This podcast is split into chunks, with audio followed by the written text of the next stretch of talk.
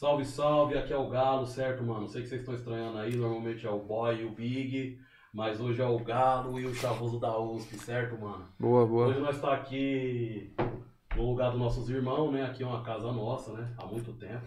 E nós foi convidado aqui pra estar no lugar dos nossos irmãos, que nossos irmãos teve uns imprevistos aí. E hoje nós vai, vai conversar com os caras da hora aí, que é os caras da Soberana, certo, mano? O Ian e o Humberto. Nós vai falar sobre comunismo, vai falar sobre a luta, vai falar de mil fita aqui, de fofoca também, né? e aí, Chavoso, como é que E é? aí, boa. Quero agradecer aí pro pessoal aqui do, das ideias, nossos irmãos, né, por ter convidado nós pra estar aqui hoje. Satisfação pra mim tá sendo host aqui, né, novidade pra mim. Na verdade, já vim aqui, né, quando tava com a Rita Von Hunt, mas tava com o boy aqui do lado, agora vai ser nós aqui sem eles, mas nós vai tocar aqui. E é isso, né. Cusão, nós já vez- foi em vários juntos, né? É, Nós já estamos uma caminhadinha junto aí, que nós Tem, vai pra boa. lá e pra cá, né? Da hora isso. Da hora. E primeira vez que tô vendo o Humberto pessoalmente. Pô, a gente já trocado uma ideia, mas, pô, prazer te conhecer finalmente, Prazer né, mano? Também. Primeira vez que eu tô vendo e falando com o Ian. Isso sim, é. Não só pessoalmente. Sim, sim. Vou ser sincero pra vocês, mano. Eu não vou, não vou numa de entrevista, que eu acho que vai ser mais produtivo aqui nós trocar umas ideias. Com certeza. Tá ligado? Trocar umas ideias mesmo. Falar, perguntar, questionar. Se vocês quiserem perguntar também, tá ligado? Fica aberto aí.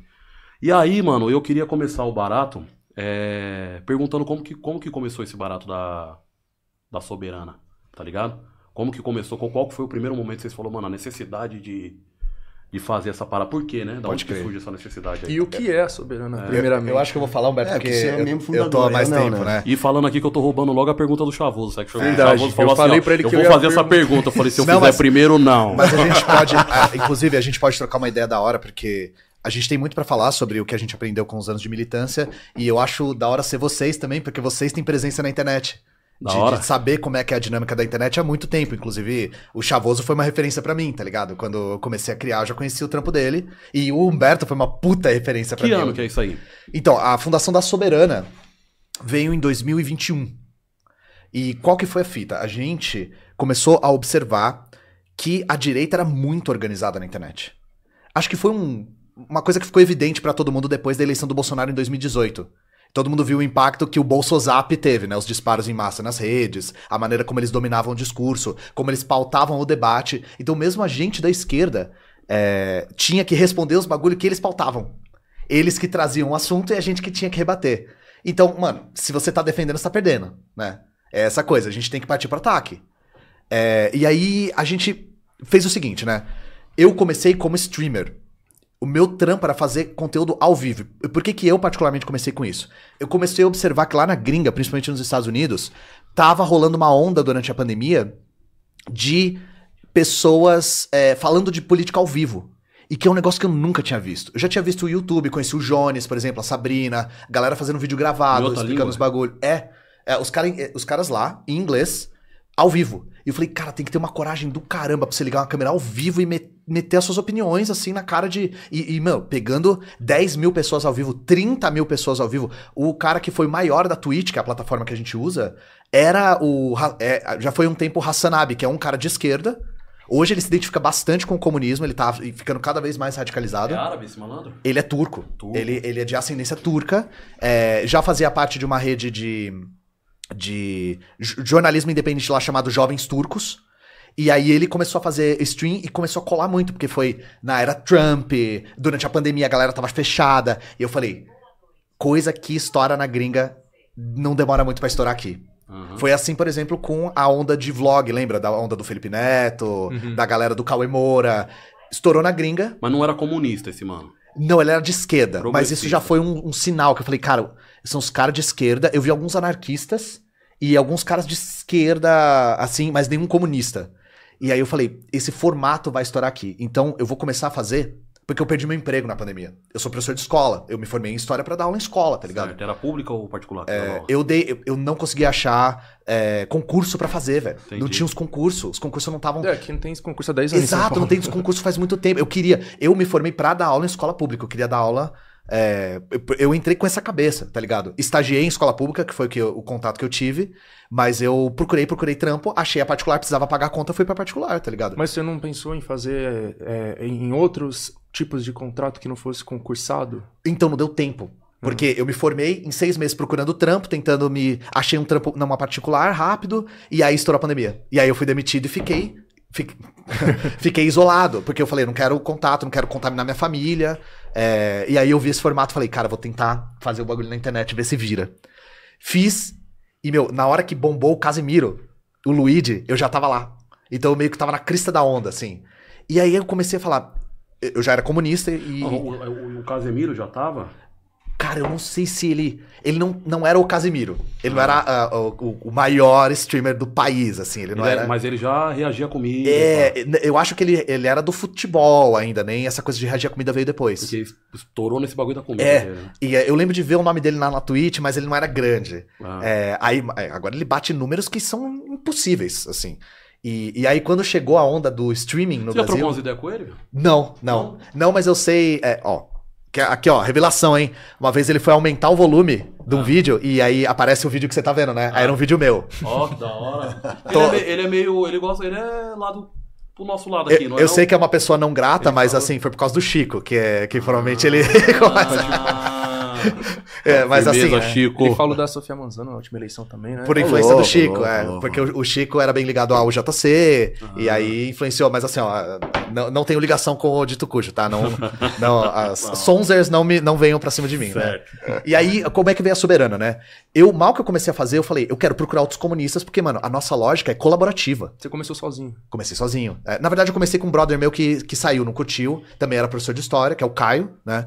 É, nós dois formados em história. Mano, vamos começar a fazer conteúdo de falar de história e comunismo. Marxismo, leninismo e história. E aí a gente começou a procurar outras pessoas. E aí a gente encontrou alguns, encontrou o Luigi, é, encontrou uns, uns outros camaradas que agora fazem parte da Soberana. E a gente começou a mandar mensagem e falou, "Ô, mano, todo mundo aqui é comunista, vamos se juntar, vamos fazer um trampo coordenado, bonito e tal. Mas o Luigi é da Soberana ou não? Não, não, o Luigi é o nosso padrinho. Ah, né? Luigi Que é, sentido? no sentido que ele ajudou pra caramba no nosso crescimento. Ele abraçou nosso projeto, ele tinha um negócio chamado Pequenos Creators, grandes, grandes conteúdos, né? E aí ele chamava a galera que era bem pequenininha, que ele achava da hora, e chamava a gente pra, uma entrevista no canal e depois mandava uma raid, né? Que é quando você manda o seu público todo pro outro canal. E aí ele chamou a gente. Eu, e era eu e o Caio, na época ainda, que era meu brother. E, nossa, isso deslanchou meu canal pra caramba, assim. tipo, cresceu muito a audiência. E o Luigi, eu devo muito ao Luigi, de verdade. assim, eu devo até a minha subsistência ao Luigi. Porque se não fosse o apoio que ele deu com o público dele, eu ia demorar muito mais tempo pra conseguir co- pagar minhas contas, virar o bagulho, sabe? E aí a gente começou a se juntar e a gente fundou a Soberana como um coletivo de pessoas que faziam conteúdo ao vivo, mas que um, da- um fazia conteúdo com o outro, a gente fazia às vezes live junto, fazia com o mesmo tema e tal. Só que aí a gente começou a ver que tinha espaço pra fazer uma coisa que é, a gente, que eu, que eu o Humberto sempre falamos quando a gente vai nesses podcasts, que é a esquerda perdeu o timing da internet pra caramba, velho. A esquerda demorou muito tempo pra se coordenar em alguma coisa na internet. A es- Explica melhor aí.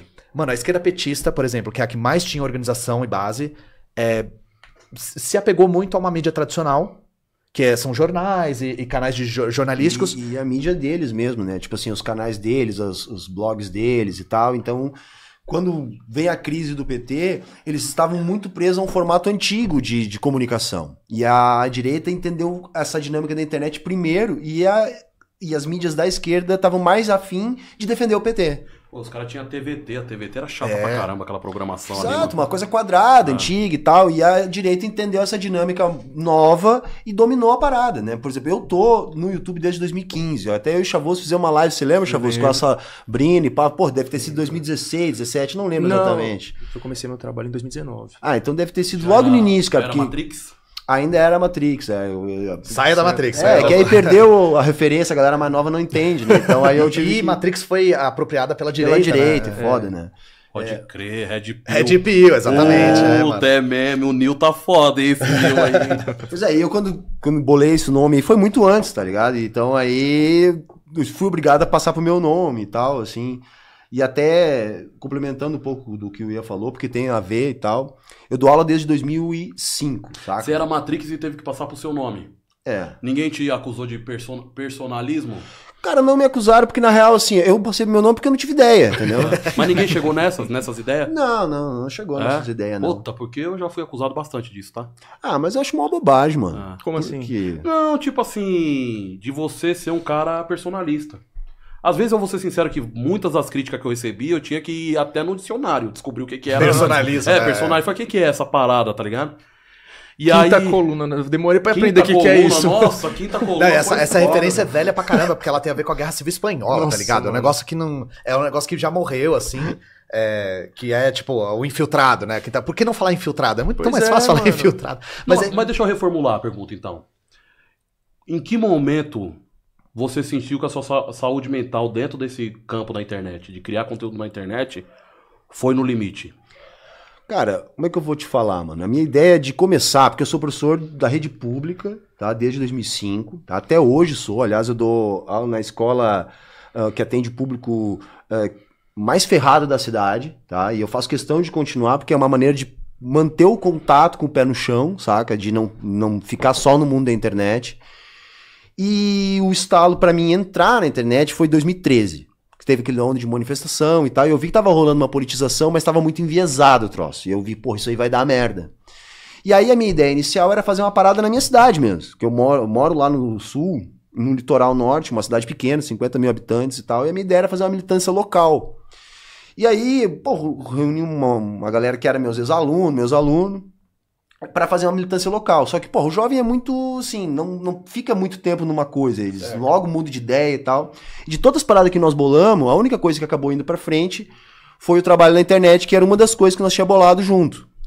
E no início, cara, eu tava muito sozinho na internet, né? Porque em 2015 eu era basicamente o único canal comunista falando na internet e tal, e eu me sentia muito sozinho. E eu queria muito ter uma rede, saca? De ter mais gente junto.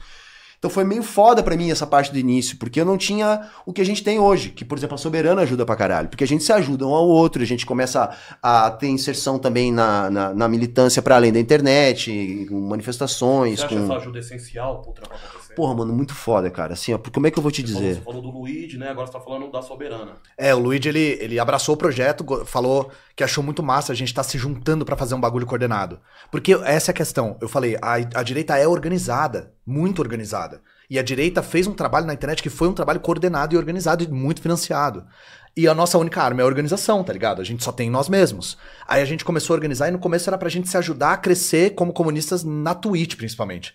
Só que depois a gente começou a ver que tinha espaço pra fazer um negócio da hora. Tipo, como que a gente consegue ter espaço na internet em várias frentes diferentes. E a gente começou a recrutar gente com, com outras expertises. A galera costuma ver eu, Humberto, João Carvalho e tal, mas a Soberana tem bem mais gente. E gente trampando por trás. A gente tem site, a gente tem loja pra financiar nossos projetos, a gente participa de, de congresso, de assembleia, de manifestação, de aula pública, de a gente recebe convite pra palestrar em vários lugares, a gente vai em manifestação pra caramba, a gente trabalha muito com a unidade popular. É, a A parceria UP melhor é com a UP. a gente tá? tem uma parceria muito firmeza com a UP. Vocês é da UP? Não, não, a gente é fora da UP, mas a gente trabalha muito com Mas eles. Vocês acreditam ser importante essa coisa de se organizar em partido? Sim, não é importante, a gente acredita que é a única via. É a única via. É, é difícil, cara, assim, ó, porque todos os partidos são mega problemáticos. Certo. Tá? Tu não vai ter nenhum partido que não vai ser muito foda. É, mas ao mesmo tempo, cara, se nós não tiver organizado coletivamente, entendeu? A gente é Nunca muito entendi fraco. isso, tá? Queria entender agora, nunca entendi isso. Qual que é a parada? Ah, qualquer marxista-leninista, nós somos marxistas-leninistas, né? Todo marxista-leninista acredita que a revolução só é possível mediante a um partido forte. Hum. Toda revolução só é possível de ser feita e mantida, principalmente mantida. Essa é que a ideia do Lenin. É a ideia do Lenin, exato. Que é a ideia do partido de novo tipo. Quando a gente pensa em partido, a gente costuma pensar numa sigla que é para disputar eleições para o parlamento, né? Por que, que é o partido de novo tipo? Porque é um partido que o objetivo é organizar a classe trabalhadora, executar a revolução e manter a revolução. Por isso que o partido continua existindo. Por exemplo, em Cuba tem o Partido Comunista Cubano. Então me né? responde uma fita. Por que, que você não é organizado no partido? Porque não é a única maneira de militar. Boa. Existe, o partido é necessário para a execução da revolução, mas ele não é, e isso é Lenin também. O Lenin acredita que o partido é necessário, mas não que é a única maneira de militar. Existe uma série, e foi muito bom você ter feito essa pergunta, porque dá a ilusão de que se você não tá em partido, você não tá do nosso lado. Não é verdade isso. A gente sempre convida todo mundo a se organizar, não importa onde seja. Se você se organiza no seu sindicato, se organiza no seu grêmio estudantil, tá ligado? Se organiza no seu movimento estudantil, é, isso é organização e é militância. Só que precisamos ter um partido forte. Isso é, é necessário. E a história conseguiu estar do nosso lado, porque a gente já viu exemplos de revoluções que foram feitas sem partidos e revoluções feitas com partidos fortes. E aí a gente vê a diferença do que for- foram essas experiências revolucionárias. Você me deu. Qual foi as referências que você deu? Grêmio Estudantil, o que mais? Me ajuda aí, Humberto. Grêmio Não, pode ser estudantil. Grêmio estudantil, é, pode ser sindicato, sindicato. pode ser é, associação de bairro, pode ser, enfim, cara, Movimento qualquer, estudantil, qualquer forma de pode ser organização também. Ó que, coletiva ó que louco. Então, ó que você aí, firmeza, aí você foi no caminho da hora. Ó que louco, ó. As referências de vocês é bem diferente das minhas referências.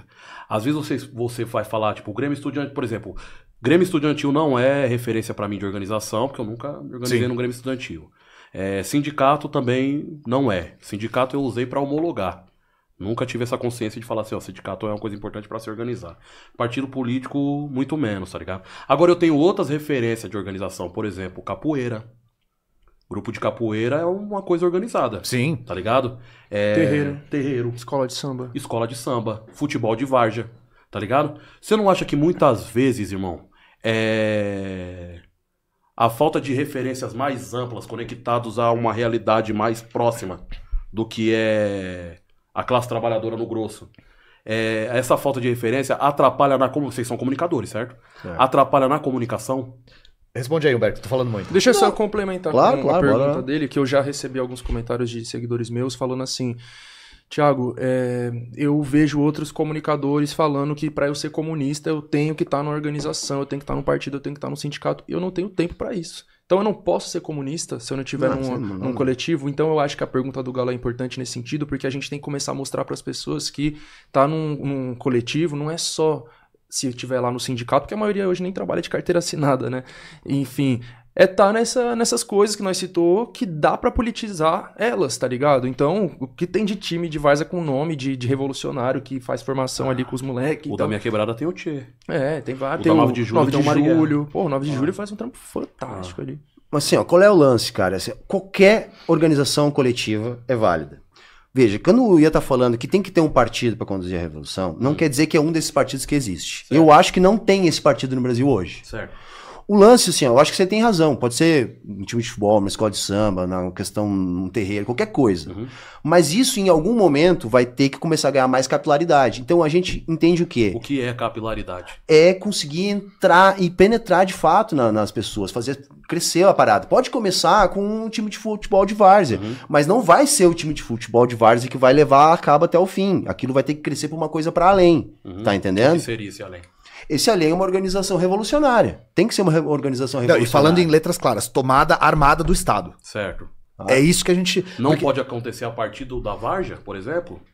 por- no- a, par- a partir da. Como, por exemplo? que você Vamos tá supor, vamos supor que a ideia do comunismo está começando a chegar na Varja. Sim. Então a gente tem time surgindo que a camisa do time é o Tchê, o outro time é a camisa do Marighella. Cada vez mais o futebol de Varja está um exemplo. Não, simples, claro, tá? Cada vez mais o futebol de Varja está interessado. De repente, estoura um campeonato. No mesmo momento que estourou um campeonato importante da Varja, estourou alguma treta. Tipo, morre o George Floyd nos Estados Unidos. Começa protesto, mistura a Varja com protesto. E a partir disso, a revolução toma. organizadas. Caminha a Não, partir mas disso. então, é isso, o que- isso que eu falei que é capilaridade, É. entendeu? Então, alguma coisa vai ter que Não, acontecer é que o sabe como soou que pra mim? Sabe como soou pra mim? É, é que assim, a forma, tem a forma que nós fala, a forma que nós entende, né? Como soou pra mim. Que o partido tem que se. A, a ideia do partido tem que se aproximar da Varja e a Varja tem que voltar. Não, não, não é isso aí não, mano. Não é isso. Não, não, não. Cara, a primeira coisa, tem que sair da base a parada. É, Assim, isso não, é não é de cima pra baixo, é É de baixo pra imprescindível. cima. Certo. Boa. Entendeu? Esse é o negócio. Ah, O que eu tô Não, querendo não é dizer nem é que tem questão que de. Isso não é nem uma questão ética, é uma questão prática. Não tem como funcionar se não for assim. Certo. E a gente já tem exemplos na história de que Certo. quando não foi assim, não funcionou. Certo. Porque o comunista, muitas vezes, é, na quebrada, por exemplo, parece um alienígena, viado. Co- Lógico. Um Ah, alienígena. e isso muito mais intensificado agora, porque a gente teve um período aí de uns 20, 25 anos de defensiva terrível. Cara, assim. e aí o seguinte, o comunismo virou um gueto da, da universidade em É. alguns lances. Então eu acho que assim, ó, claro, nós estamos muito longe de qualquer processo o comunismo revolucionário. virou um gueto da universidade. Certo, vai. Tá? Então, assim, o que, que eu tô querendo dizer com isso? Que acabou se resumindo aquilo ali. Sabe? Alguns coletivos até tinham fora, não vou generalizar. Tá? Mas assim, hoje o que, que eu acho? Nós estamos muito longe, mas a gente já conseguiu evoluir um pouco, tirando essa coisa de estar só no centro acadêmico, da escola da, da universidade pública e tal. A coisa está começando a andar. A gente está vendo muita gente jovem chegar, muito jovem que às vezes começa a acompanhar alguma coisa na internet, aí procura se organizar dentro da sua Como que é o própria realidade. desses jovens? Cara, é muito variado, mano, entendeu? É muito variado, tu tem de todo tipo, entendeu? Por exemplo, eu dou aula na escola pública mais ferrada da minha cidade. Quando eu cheguei lá, eu já conheci o Ian, Aham. do TikTok. Sabe? Já sabia o que era comunismo e tal, tal. Por quê? Porque viram no TikTok. Assim, ó, isso não pode ter um impacto, de repente, que a gente esteja enxergando agora, mas não vamos ver esse impacto. Aham. Porque qual é o lance, cara? A galera vende pra gente, pra gente que eu digo geral, tá? a população geral, tipo, se não tem alternativa ao capitalismo. Tipo assim, ó, tu joga todos os problemas da sociedade no indivíduo. Tipo, se você não deu certo, o problema é seu, saca? Você não pensa fora da caixa, você não é empreendedor, você não poupa, saca? Sendo que toda a galera que é ferrada, na verdade, passa muito trabalho e faz de tudo pra conseguir. Então o problema não é do indivíduo, o problema é da sociedade, é da, é da- é da maneira que a gente se organiza pra produzir.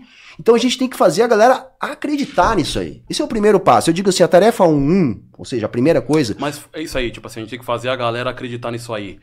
Já parece pra mim, tá? Uma ideia de fora, um chaveco. mas não, mano, porque olha só, Não, acreditar. falando- não, bacana, nós estamos conversando de boa. Qual O é que eu o tô querendo- chaveco? Eu não entendi. Tipo assim, alguém de fora falou assim, falou, por exemplo, eu tô, eu tô assistindo As Ideias, tô em casa, certo?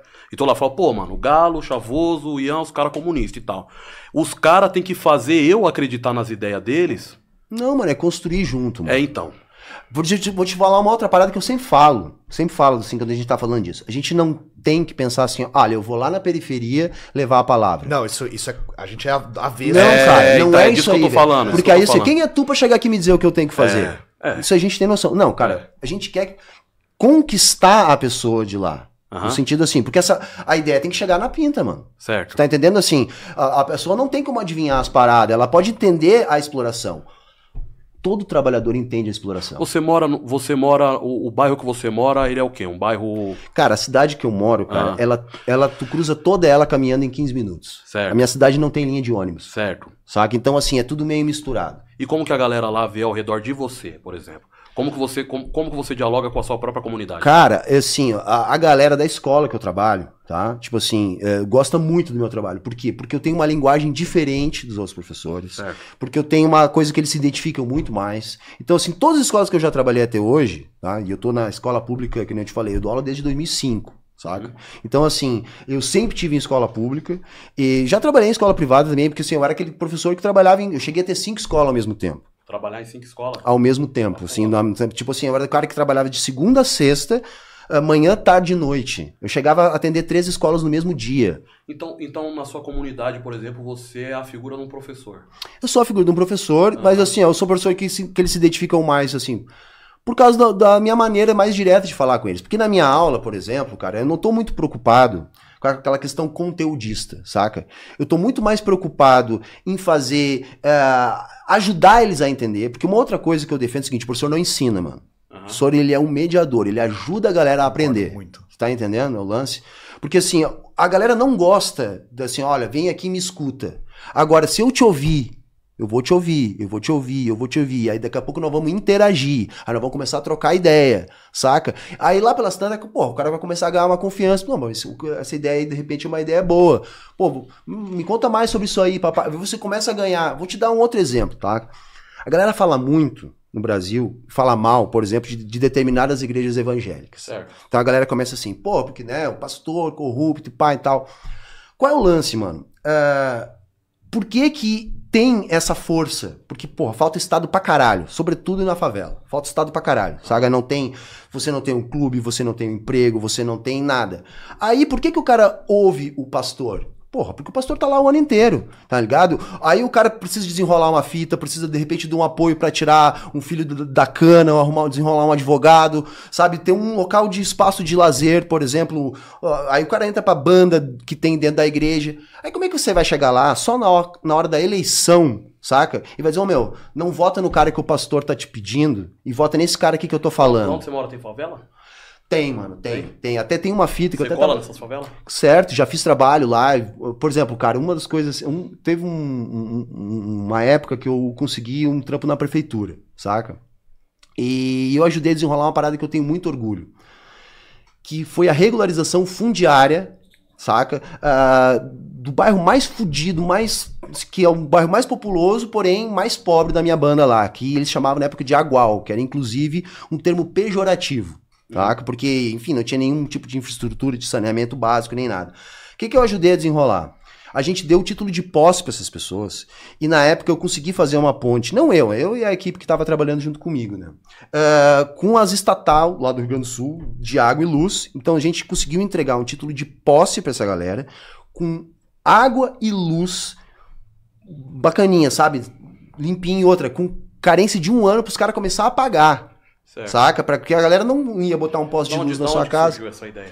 Cara, essa ideia, na verdade, assim, era uma ideia de tentar trazer dignidade pras pessoas. Mas da onde que surgiu? Cara, na verdade, o processo já tinha começado quando eu cheguei lá e eu não sei quem é que teve a ideia, só que o troço tava trancado. Porque a política, você sabe como é que é. Os caras, o secretário, o prefeito, eles querem aparecer pra entregar a fita, sabe? Querem entregar o papel. Né? E eu tava dizendo pro Ian que assim, foi muito massa a experiência, por quê? Porque na hora de fazer a parada acontecer, a galera da, da periferia, que a gente tava trabalhando lá, então eles viram, porque, por exemplo, eu tive que passar de casa em casa pra ver se aquela pessoa que pediu o título de fato morava lá, saca? De, e, por exemplo, muita gente às vezes queria pegar a casa da outra pessoa. Aí eu ajudei a criar aquela ideia assim: não, nós vamos entregar o título de posse sempre pra mulher da casa. Saca? E pra quem tá lá mesmo. Porque é muito comum assim, ah, eu tô morando aqui, mas a casa é do cara, eu pago uma grana pro cara, é o cara que tá pedindo o título. Não, nós vamos entregar pra quem tá morando. E aí de nós bater perna no meio do bairro, quando chegava o dia de entregar os títulos, o que que rolava? Os políticos aí, tipo o secretário, prefeito, iam lá pra fita pra, né, tirar a foto e entregar. E aí que eu acho muito massa. A galera que tava recebendo o papel, podia ir lá pegar da mão do prefeito, depois vinha me dar um abraço. Por quê? Porque quem é que foi lá no bairro caminhar e ver quem é que morava lá mesmo e desenrolar a fita? Quando eles tinham que ir na secretaria, Isso aí foi em que ano? cara, isso foi 2017 e 2018. Foi entre Qual foi a 2018. última vez que você voltou lá? Eu me mudei da cidade. Você mudou? Me mudei da cidade, entendeu? Porque isso era em Tramandaí, eu não tô isso, mais lá. Isso, isso é um barato que eu vejo que ele é problemático pra mim, tá ligado? Tipo, é muito louco, né? O- Pô, mas você todo- não acha bacana? Acho mano? bacana, Pô, porque, pô, eu acho cara, foda. As pintas me abraçando e chorando. Não, porque, assim, acho pô, foda. Dá um logradouro pra eu pinta, acho, pinta teu eu, endereço, eu, eu acho saca, foda, mano? eu acho, eu acho louco. Só que eu não acho, eu não, eu acho que às vezes tem um efeito reverso a longo prazo. Como tipo, assim, mano? Tipo assim, por exemplo, você lá fez, fez um trabalho de base em mil grau. A pessoa foi lá, pegou o papel da mão do prefeito, voltou e te abraçou. Caramba! Ela pegou o papel do prefeito, mas voltou e abraçou um comunista. Ela entendeu que foi o comunista. Porque ó, viu que quem É, fez o é, trampo ela foi eu no bairro dele. Muito louco. Mas esse comunista ainda é um cara de fora, ele ainda é um alienígena. Ele ainda é um cara que veio de fora, ele ainda em algum momento ele veio aqui, ajudou, vai embora e não volta mais. Tá ligado? Então eu acho muito mais louco, muito mais não, não tô falando que o que você fez não é louco, é muito louco. Só que assim, eu acho muito mais louco quando o comunismo não vai embora. Posso dar um exemplo disso, inclusive, mano? claro, nosso trampo na Soberana é pra disputar o espaço na internet, porque, com todo respeito às outras organizações que fazem isso, é, a gente não viu uma grande. uma- um grande afinco, um grande esforço pra tentar disputar esse espaço mesmo, pra tentar disputar com a direita que nadava de braçada na internet. E por que, que a gente acha que o trampo na internet é tão importante? Porque todo mundo tem celular hoje em dia. Todo mundo tem WhatsApp, sabe? Tem, os WhatsApp tem tipo 160 milhões de usuários. É um número absurdo. E todo maluco que trampa em iFood e Uber tá com o celular na mão. E eu sou reconhecido o tempo todo por iFood, Rappi e Uber na rua, porque eles ficam vendo meus TikTok quando eles estão esperando chamada, tá ligado? Então a gente julga que isso é importante, porque qual que é, o Humberto ia falar isso, né? Qual que é a primeira etapa? A gente tem que fazer o comunismo deixar de ser tabu nos debates, nas conversas, no diálogo. Me, me- me dá uma noção de tabu. Tabu é um assunto que sequer Não, a firmeza, gente... firmeza, mas aonde que o comunismo é tabu, na sua opinião?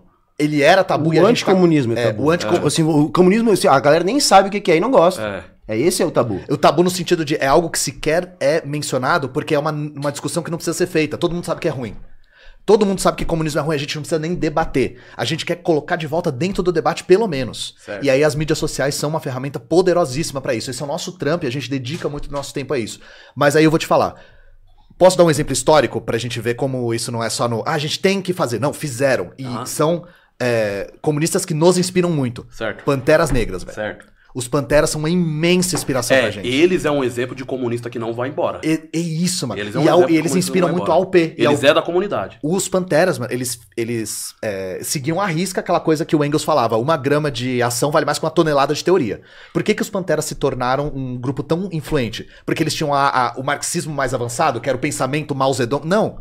Porque eles resolviam problemas dos guetos no gueto. E não ia embora nunca. Então era autodefesa, era proteger a comunidade da polícia, por isso que o nome do partido era é, Partido dos Panteras Negras pra Autodefesa, Certo. que foi aquela primeira etapa dos caras se armando com fuzil e fazendo ronda e tal. E depois fornecendo alimentação de qualidade pras crianças. Você acha a estética importante? Muito importante. Muito. Estética é, é comunicação pura. Então E deixa eu falar uma fita ácida. Deixa eu falar uma fita ácida, certo? Nós é o mesmo lado. Sim. Nós é o mesmo lado. Espero que sim. Nós é o mesmo lado. Pra mim é. Pra mim é também, Pra então mim tamo é. junto. Assim, ó. Eu conheci na minha quebrada vários mano parecido com vocês. Parecido mesmo. Tem uns mano mesmo parecido com vocês. Só que a energia é outra, a estética é outra, o jeito é outro, o linguajar é outro. Então, nesse sentido, não é parecido. Eu, de fora, quando eu olho pro PCB, a UP eu não vou dizer porque a UP tem uma outra estética. Uma outra estética. Em algum ponto ela tem uma estética parecida, em outros pontos não. Tá ligado? E outros tá- ela tem muito mais a cara do Léo Pérez, tá ligado?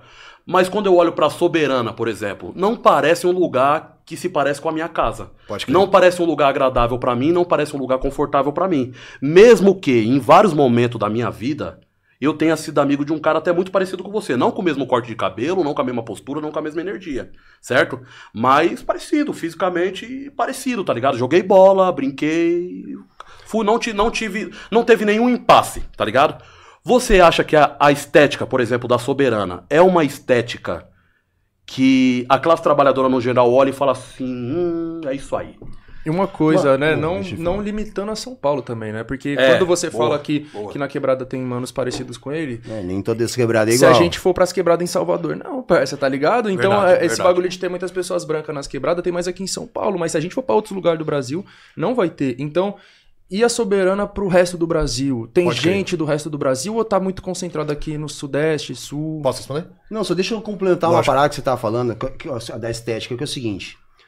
A gente não quer levar a nossa maneira de ser, ou a nossa estética, coisa pra quebrada. O que a gente quer é que surja na quebrada pessoas defendendo Qual é o trampo que tá sendo feito pra isso? Ó, a gente tá difundindo a ideia, a gente tá falando, que nem o Ian acabou de falar. O cara pode assistir um TikTok dele ali, o cara pode achar massa aquela ideia e de repente pode começar a querer entender melhor e reproduzir na quebrada dele. A- Aí ele vai aparecer na quebrada dele com a estética dele. Certo. A estética do Ian ou a minha não é pra que a galera da quebrada nos imite ou se identifique. Não, a galera da quebrada vai se identificar com alguém da quebrada. Mas aí eu fico me perguntando assim, o Humberto já era um cara que tinha um canal e já fazia um corre, certo? Certo. Por que, que a Soberana escolheu ajudar o Humberto e não um mano da quebrada?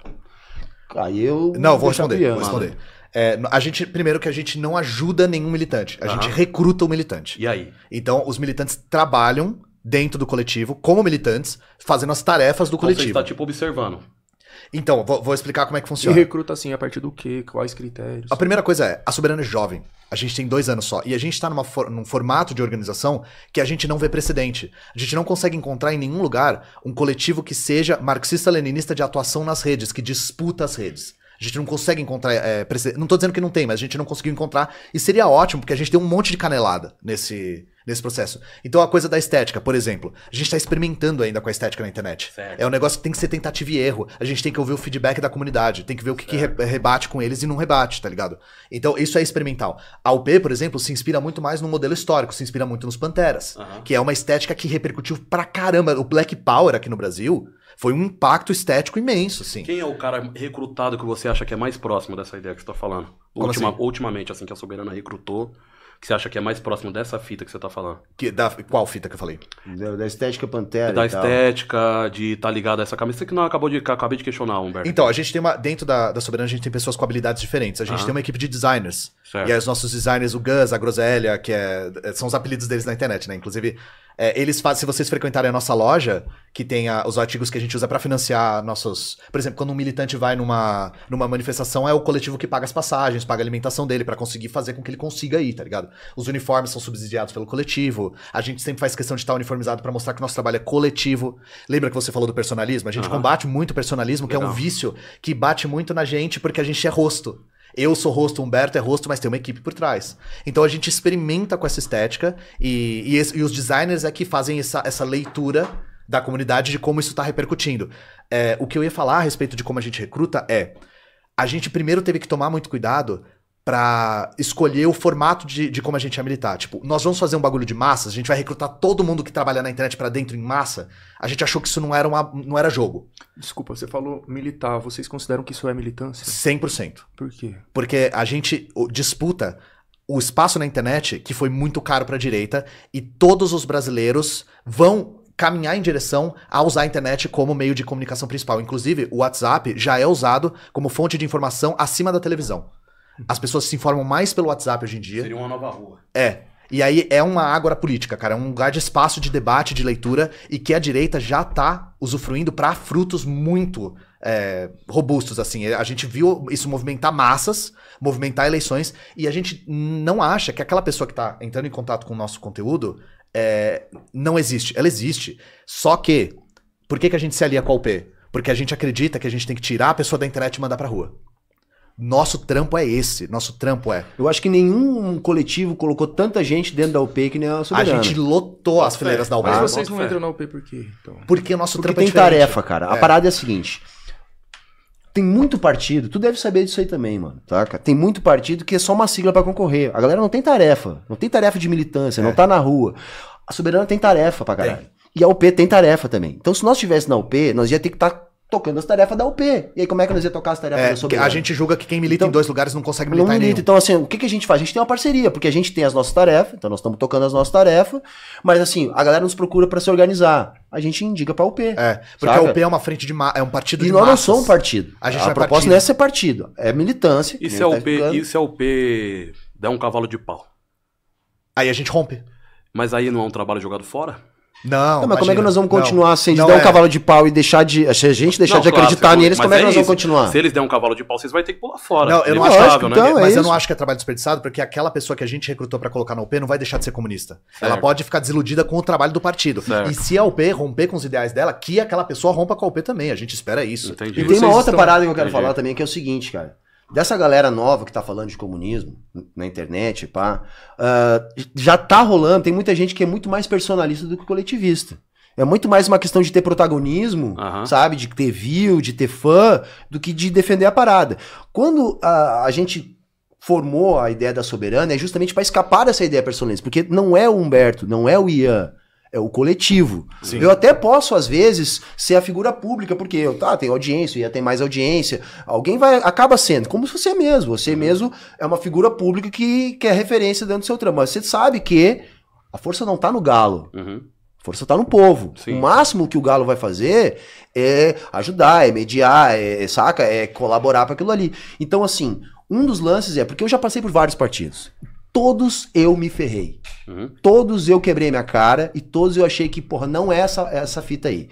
A Soberana não é um partido, Uhum. mas é o primeiro lugar de todos que eu já tentei. Eu já rodei vários partidos, eu tenho 41 anos, mano. Saca? Eu não sou, não nasci ontem, tá ligado? Então, assim, é, eu já rodei pra caralho, já, já disputei eleição de tudo quanto foi jeito, já tentei num, já tentei no outro. Em todos eu quebrei minha cara. O que eu noto de diferente na Soberana é, primeiro, a gente não tá preocupado em ganhar a eleição, porque não é um partido. A gente não tem um lance personalista, não é o Ian, não é o Humberto, não é o João Carvalho, saca? Então, assim, eu tô levando fé. Claro, a gente dá muita canelada. É, Porque, cara, bastante. como é que você vai fazer? Tipo, o Discord da Soberana tem 50 mil cabeça, velho. Tem 50 mil cara lá dentro, sabe? 50 mil mina lá dentro. Como é que não vai ter gente filtrada? Como é que não vai ter coisa. E aí a gente, às vezes, erra, às vezes acerta, mas assim, ó, o mais massa da parada é que nós estamos tentando, mesmo que a gente erre, quando dá uma merda que a gente, porra, erramos. Cara, a gente vai pra uma reunião, chama a reunião e vamos bater cabeça. Pô, onde é que nós erramos? Como é que nós podemos fazer pra não acontecer isso de novo? Só que o que a gente julga é que não dá pra deixar a internet. É a estrutura organizativa. Não é um partido, mas é a estrutura organizativa de um partido. É, a gente se Mas é, é muito no aquilo que eu modelo marxista. explicar antes, mano. Saca assim, ó. Em algum momento vai ser um partido. É. porque isso é Lênin. Mas não necessariamente é agora. Por exemplo, tem partido por aí que diz assim: olha, como nós somos o- os comunistas, tem que ser o nosso partido. Porra, mano, quem foi que te disse? Saca? O partido tem que ter um partido, mas esse partido ele tem que ser construído ao longo do processo da luta. Você falou, vocês falaram um barato aí que eu acho muito louco, que assim, ó, eu mesmo. Eu não tô em busca de acertar nada, eu tô em busca de errar diferente. É isso aí. Tenho isso que aí. cometer erros diferentes até chegar o momento de falar assim, ó, eu não- tudo que eu não posso fazer é errar igual alguém que já tá Sim, errando, certo? Então você tá falando assim, ó, tem a estrutura no partido, em algum momento pode ser que venha a ser um partido, porque a ideia marxista é essa, foi isso que eu entendi, é isso, né? Sim, sim. A gente pode superar essa Só que é um não partido tem- revolucionário, não um partido bem, burguês. mas Só já- que não é um partido para ótimo, disputar a eleição, é um ótimo. partido para fazer a revolução. Mas já não tem, você não acha que já não tem um erro igual aí? Ah, no, você diz respeito de fazer a revolução na- no- com um não, partido. na estética. Não entendi, então. Na da estética. mano, não é muito branco, muito pá, muito essa pegada, muito professor, muito branco, muito essa pegada. Não teria que ser mais próximo do que é a UP? Mais diverso? Mas você tá falando da soberana, então. É, tá soberana. Então, a gente tá tentando. Ah, vamos chegar nesse ponto, né? Qual que é a questão? A soberana, ela. A gente tentou fazer uma, um recrutamento bastante controlado porque a gente tava aprendendo como se organizar junto. Certo. Então, se a gente enchesse de gente, ia ter muita gente pra pouca experiência. A gente tava tentando adquirir experiência, construir os trilhos com o trem andando. Porque a gente precisa aprender como é que organiza esse negócio na internet antes de sair fazendo os bagulho. Boa. É, a gente. e- e deu muito certo, tá ligado? A gente errou, mesmo recrutando limitado pra tentar aprender, a gente errou pra caramba. Aham. Se fosse de massas, mano. Só que aí é que tá. As pessoas que têm a possibilidade de, por exemplo, criar conteúdo na internet, não é qualquer pessoa. Quem que pode ficar gravando vídeo? Quem que pode viver da internet que nem eu? Gostei. Eu vou dar um exemplo. Por que, que eu pude construir uma carreira na internet? Eu fiquei um ano sem ganhar dinheiro com a internet. Porque eu fui sustentado pela minha mãe nesse ano. Gostei, mano. Eu só pude ter uma carreira na internet porque eu tinha esse direito, o direito de ficar um ano com a minha mãe sem ter que providenciar. Sincero. E aí é que tá. Não, eu- e eu, quero que as pessoas escutem isso pra não ficarem iludidas com a minha carreira. Pra não também abandonarem o trampo e começarem a criar na internet achando que vão chegar nesse patamar de sustento, porque a internet é muito cruel, a pirâmide é muito estreita. Tem A um- soberana no futuro pode fazer o trabalho da sua mãe? Pode. Nós- já estamos, de certa maneira, Sim, começando a fazer. Tem sim, muita. mano. Assim, ó, tem muita gente que é muito ferrada e que tá na soberana, que soberana é que mantém essa pessoa podendo militar. É. Isso, Isso já a gente tá quer acontecendo. muito fazer. Por isso que a gente tem uma loja, por isso que a gente se financia. Tem muita Todo- gente ferrada na soberana? Tem, Cara, tem, mano. pra caralho, Por que, mano. que essa estética não fica aparente? Porque a gente tá tentando ver ainda como que apresentar esse tipo de coisa. E por que, que a estética não fica aparente? Porque a gente chega no público. Porque você sabe que estética é importante, Eu mano. sei, eu sei. Eu, sei. a, a- por você falou dos Pantera Negra. Antes dos 10 pontos, é a jaqueta preta É, que me e o pegou. fuzil, né? Entendeu? A boina preta. É. A estética é muito importante. A, a gente tava conversando sobre isso, até vindo pra cá, falando sobre como o Dom L arrancou o comunismo das, da- das academias e botou com uma estética muito foda, tá É. ligado? E, e como esse. E aí é que o Humberto falou: isso não vai vir dos partidos, vai vir Mas das mesmo pessoas. é muito difícil isso. Mesmo o Dom, que é um cara do rap, que vem de uma outra caminhada, que é do Costa a Costa e tal, o Dom também não chega. É, ele ainda é um rapper é, underground, digamos assim, né? Quase cult. Sim. Mas não tinha nenhum, né? É, isso que eu ia dizer. Então, de repente, cara, uma coisa que a gente tem que entender é o seguinte: nem a soberana, nem o dom, ninguém assim, não é o ideal, mas nós não temos que idealizar a parada, É. mano. Uhum. É a parada que tem. Aí a gente tem que tentar melhorar a parada que tem e construir Como outras. assim o ideal? Idealizar seria no sentido do quê? Ah, o ideal seria muito massa se nós tivesse a estética que você tá falando, se nós fosse um movimento muito mais diverso, papá. mas existe esse movimento, Aham. tá ligado? Então nós estamos. Mas não tem que forçar a barra? Mano, Não. Vamos- não, mas o que você falou, eu achei muito louco, sabe por quê? Que você falou assim, ó, mano, eu tenho uma coisa que me facilita. É. Certo? Então, se pro outro lado não acontece porque não tem essa coisa que facilita, não tem que dar uma forçada pra Ah, mas lado? é isso que a gente tá fazendo. Tá fazendo, então, tá a fazendo. gente viu que da- no começo da Soberana, principalmente, mano, era muito no eixo sul-sudeste, porque eram as pessoas que tinham a capacidade de criar conteúdo pra internet. A gente que teve o direito de arriscar na internet, que tinha tempo, que não trabalhava, mano, de, de Quer, sol a quer sol. um exemplo bom? Eu gosto do MST pra caramba. Eu também. Acho o MST foda. A figura do Stead, ele me incomoda. Porra, nossa, nem me faz. Aí eu não. A, a gente evita falar mal do movimento dos outros, tá ligado? Não, não, não tô falando Porque- mal. Eu- isso aqui não é falar mal. Isso aqui é, é- é ajudar o processo revolucionário se, se concretizar de fato. Por que, que a figura do Stedley me incomoda? Por que, que a figura do Stedley me incomoda? Porque as ideias do Stedley é foda. Todas as ideias do Stedley é foda. As ideias comunistas, nenhuma das ideias do Stedley parece com as ideias de algum patrão meu. Mas o Stedley, o Stedley parece com um patrão meu em algum momento da história. Não, mas é isso Isso, isso me incomoda. Então é dessa estética que eu tô falando, Tá que ela é muito importante. Por exemplo, um dos erros que eu acho que o PCB cometeu no meu no coisa. Não é, é falar mal, tá? É crítica construtiva. Por que que precisava ser a Sofia Mazano como candidata a presidente? Não poderia ser alguém mais próximo da realidade do povão brasileiro na estética, com Aí- as ideias. Aí é a escolha dele. Mas Até porque o partido não é a ideia de uma pessoa só, né? Não, é. Geralmente E é isso que é da hora, construído. é isso que é da hora no partido, não é? Sim. Então, eu posso colocar na frente a pessoa que é a estética que vai puxar o bonde da hora, pra puxar a ideia do partido junto com a estética do povo Mas aí brasileiro. deixa eu dar o exemplo da UP. E eu vou dar o exemplo da UP não da Soberana, porque a UP é um partido que faz o trabalho focado nas ruas. É, o, o grito que os, os militantes da UP faziam quando o Léo se lançou era o meu presidente faz ocupação e mora nela. Você entendeu Nossa, a estética? Eu nele, né? Você entendeu a estética Gosto. do maluco que não é só o candidato à presidência, mas é o candidato à presidência que mora numa ocupação, que faz ocupação, que visita e tá lá todo Gosto, dia. Isso é que é a questão, tá ligado? E então eu concordo plenamente com você, e novamente que eu digo que a UP é muito inspirada nos Panteras. Porque os Panteras é, antes da gente ser marxista, a gente tem que estar lá.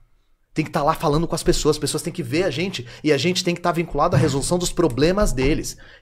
Por isso que eu falei que, a- que, ah, os Panteras são uma imensa inspiração pra gente. E os Panteras tinham uma plataforma que é Brasil pra caramba, velho. Uhum. É, tinha ah, uma questão de. O racismo que eles denunciavam, um racismo muito parecido com o brasileiro. De brutalidade policial, de isolamento em guetos, Sim. que é o caso das favelas. No era maoísta, né? É, era.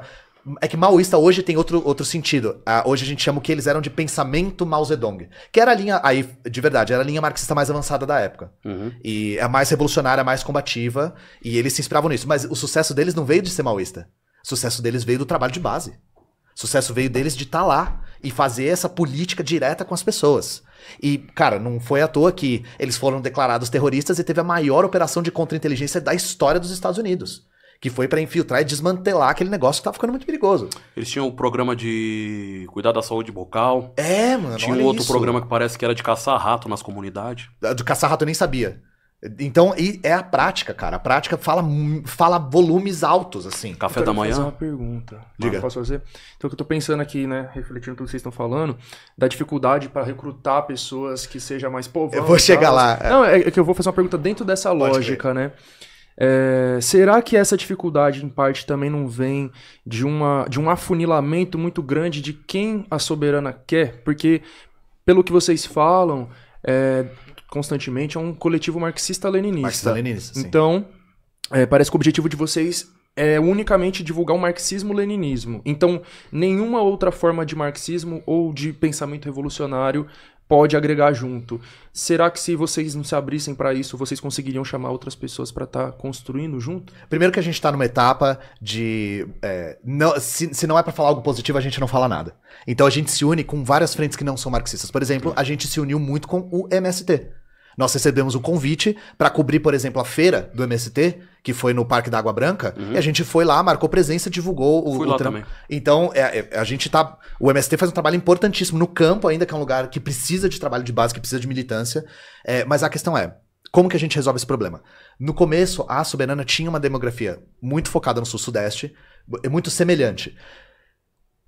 E a- o problema era, as pessoas que podem ter esse tipo de trabalho na internet são pessoas que têm uma série de direitos. Eu não vou nem chamar de- nem de privilégios, de direitos. né? O direito de poder se aventurar na internet. Ou Com- vantagens, né? São pode ser vantagem. vantagens, Muita né? vantagem. Eu tive uma imensa vantagem. A vantagem de fazer a USP, que, foi uma, que é uma coisa que tem um recorte social absurdo. A vantagem de poder estudar com qualidade, de fazer pesquisa na USP. é, e depois de me aventurar na internet e, e deu certo.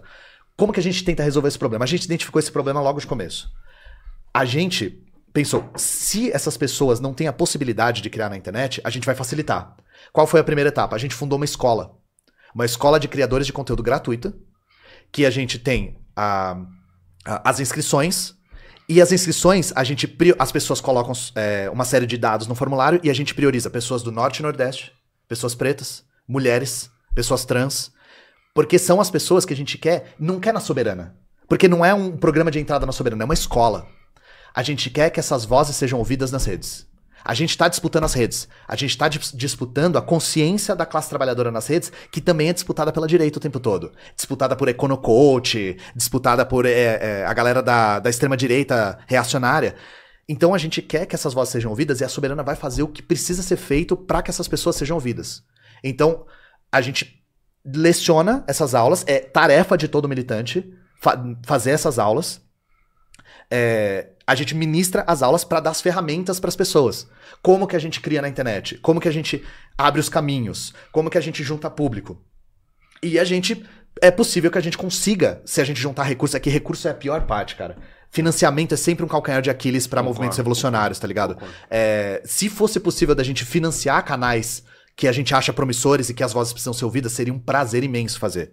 E claro, se essa pessoa quiser compor, con- conosco, aí a soberana ficaria mais. é, daria voz pra essas pessoas que não são. Mas há uma. Só complementando o que ele tá falando, tem uma parada que assim, que é bem o que você falou. Como a radiografia da Soberana já é muito branca e sudestina, desde que começou, porque no início eram tipo cinco, Cinco pessoas, é. e tal. Então não tinha como ser muito diversificado por isso. Desde então, o objetivo é, não, agora nós temos que diversificar. Então, quando a gente já passa a procurar para quem A gente já procura mais já tá possível. procurando diversificar. Sim. Então, assim, por isso que ainda, o ano tem, tá perguntando por aí, pô, dessa galera, o que é que a gente conseguiu trazer de fora? Eles, não, tem gente do Pará, que você falou. Tem do né? Pará, do Tem Ceará, então, tá, assim, a gente tem tá de tentando, Minas a Gerais. gente tá tentando fazer isso a, aí. a gente sabe? tá buscando as pessoas que têm vozes diversas pra não virar um cacoete, assim, né? Pra não virar um negócio que, de pessoas que só falam pra elas mesmas, que pregam pra convertido e que não atingem outros lugares. Mas você não acha que é. Ó, te dar um, um ponto meu aqui. Essa coisa da diversidade é um barato muito louco, né? Porque tem várias formas de enxergar a diversidade, que é diverso. Com certeza. O pessoal, por exemplo, o pessoal tem o negro, tem o LGBT, tem a mulher, tem pá, tem a diversidade, né? Mas ainda não me pega no ponto da diversidade que eu acho interessante. Cara, é, o pessoal é bem problemático, porque na É, verdade, cara, assim, é, eu tive no pessoal e tive que sair porque, tipo, não dá, cara, saca? Porque assim, ó, porque assim, ó, eu pego a minha quebrada, a minha quebrada é diversa. Tem o motoboy, o motoboy pensa de um jeito, o camelô, ele já pensa de outro jeito, o pedreiro pensa de outro jeito.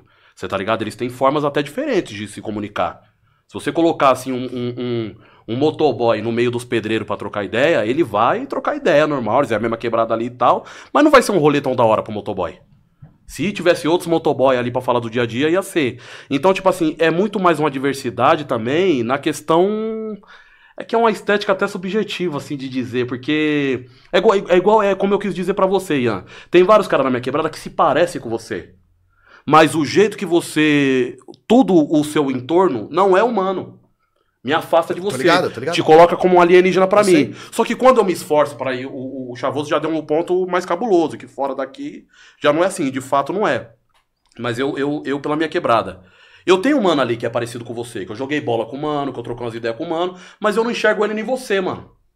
Qual que é o ponto, se ligou, que divide? Será que ele, não, não é um problema do Ian, a pele do Ian, o cabelo do Ian? O- não é isso, irmão. É, é. Consegue entender isso que eu tô falando? Mas é isso que a gente busca recrutar pessoas que se comuniquem com demografias diferentes, que se comuniquem com grupos diferentes. Cadê A esses, mano? a gente tá lutando pra conseguir. E uma das maneiras que a gente encontrou que é, a gente não vai falar assim, porra, não tem, né, mano? Não- a gente não vê criador assim na internet, vamos sentar e esperar? Não. Mas você não acha que colocar o mano, mesmo com as condições ruins, não comunica as condições ruins?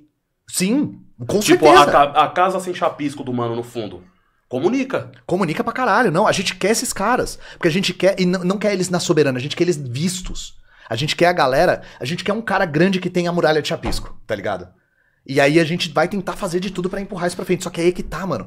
Não é que não tem porque a galera não dá bola. Também não tem porque a galera não tem a vantagem que, que, a, que a gente teve. Mas será que também não tem porque vocês não conheçam tantas pessoas assim? A gente busca muito, cara. A gente tá o tempo todo. A gente tem um grupo que só fica vendo gente na internet e procurando gente nova. E a gente tenta sempre divulgar o máximo possível a galera nova, não importa se é da gente ou não, não importa se é do PCB ou não é de nenhum coletivo. A gente tenta. Porque a gente quer juntar gente na internet pra divulgar o discurso que seja do nosso lado. Foi o que você falou, a gente é do mesmo lado. É. O gol é pro outro lado, mano. Mas assim, o lado que parece que vocês defendem é somente o marxismo-leninismo. Isso que eu trouxe aquela hora. Então, tá a gente defende o marxismo-leninismo dentro do nosso coletivo. E aí é que tá. A gente não exige que a pessoa seja. Isso, isso é um- uma coisa que já questionaram pra gente. Ah, vocês não acham que fica difícil de recrutar? Porque todo mundo que entra tem que ser muito Deixa eu fazer uma formado. pergunta mais direta. Em algum momento vocês já entraram em contato, por exemplo, com o Chavoso, que é um comunicador antigo e que tem a própria estrutura dele lá de, de pá. Seria um cara interessante pra Soberana, por exemplo, de recrutamento. Cara, eu, eu não sei. é, é, acho que a gente fez uma leitura de que você não estava disposto a se organizar nisso, nisso agora. Eu não lembro o que, que fez a gente ter essa leitura, tá ligado? Mas de se, se organizar na- numa militância da internet, tá ligado? Posso falar? Eu vou, eu vou falar logo de, de cara mesmo. Que eu tô fazendo essas perguntas pelas beiradas pra chegar no- na, na coisa as- central, mas o Galo puxou essa pergunta, então. Bom, é, o que eu vejo de vocês dois na internet é uma crítica muito agressiva ao trotskismo. Sim. Eu não sou trotskista, né? Não sei se vocês acham que eu sou, porque é uma coisa que eu penso, acho que eles devem Não, achar que eu, eu, sou. eu já vi você falando que não é. Não. Eu não sou, mas eu já fui. E muita gente acha que eu ainda sou. E eu sou atacado constantemente na internet, principalmente no Twitter, né? É, e, e uma parte da crítica do ataque que vem é pessoas falando, ah, ele é trosco, né? Então, tem pessoas que se fecham pra mim, que não querem me ouvir, que não quer saber do que eu vou falar, porque elas acham que eu sou trotskista e já era. Eu acho que mesmo se eu fosse, isso não justifica que essas pessoas não me ouvissem. Mas vocês não acham que esse, essa forma que vocês lidam com o trotskismo não contribui com isso? Não contribui, inclusive, para esse afastamento entre nós que o Galo citou Cara, agora? eu, eu, eu particularmente, tá, até me perguntaram no outro podcast isso. Cara, eu não quero mais falar sobre totiquismo, cara. Eu, tenho, eu tô tendo uma ideia que é a seguinte, cara. Vai ter um momento que nós vamos disputar a linha. De qual vai ser a linha revolucionária e tal. Mas nós estamos muito longe desse momento, mano.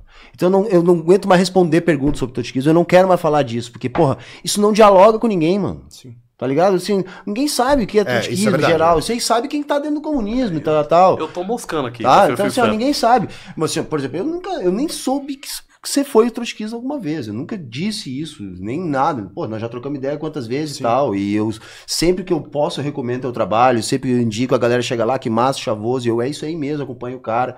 É, e, e, de fato, eu já teve a época de eu tretar, porque os caras tretavam com a gente também. Hoje eu tô nessa vibe, não quero mais falar disso aí, mano. Porque isso aí não dialoga com o nosso presente. Tem coisa que eu não quero falar, é de trotskismo e stalinismo. Porra, mano, Stalin é um papo. O que, que eu tenho a ver com Stalin, mano? Sabe, eles adoram dizer A que gente sou mora no. Brasil, Por mano, exemplo, que- foda-se, né? que assim como fazem com você com a parada do trotskismo, fazem com a gente com o stalinismo. Mano, Stalin é uma parada que tá no outro século, que tá lá na, na União Soviética, isso não dialoga com a gente. Sabe? Isso não dialoga com nada. Então, assim, entre marxistas, pode até rolar esse debate. Mas esse é um debate que não expande. Entendeu? Então, assim, eu não quero mais falar disso. Eu não quero falar de Stalin, eu não quero falar de Trotsky. Tá ligado? O meu, a minha parada é a crítica ao capitalismo. Eu quero que a galera entenda que, dentro dessa maneira de produzir, de ganhar a vida, nós não temos futuro, saca? Não tem, velho. Não tem, porque se nós não conseguir convencer a galera, ou se a galera não se convencer com a nossa ajuda, eu acho que é uma maneira melhor de falar, é, nós estamos daqui pro fim, mano. Saca? Não vai ter planeta.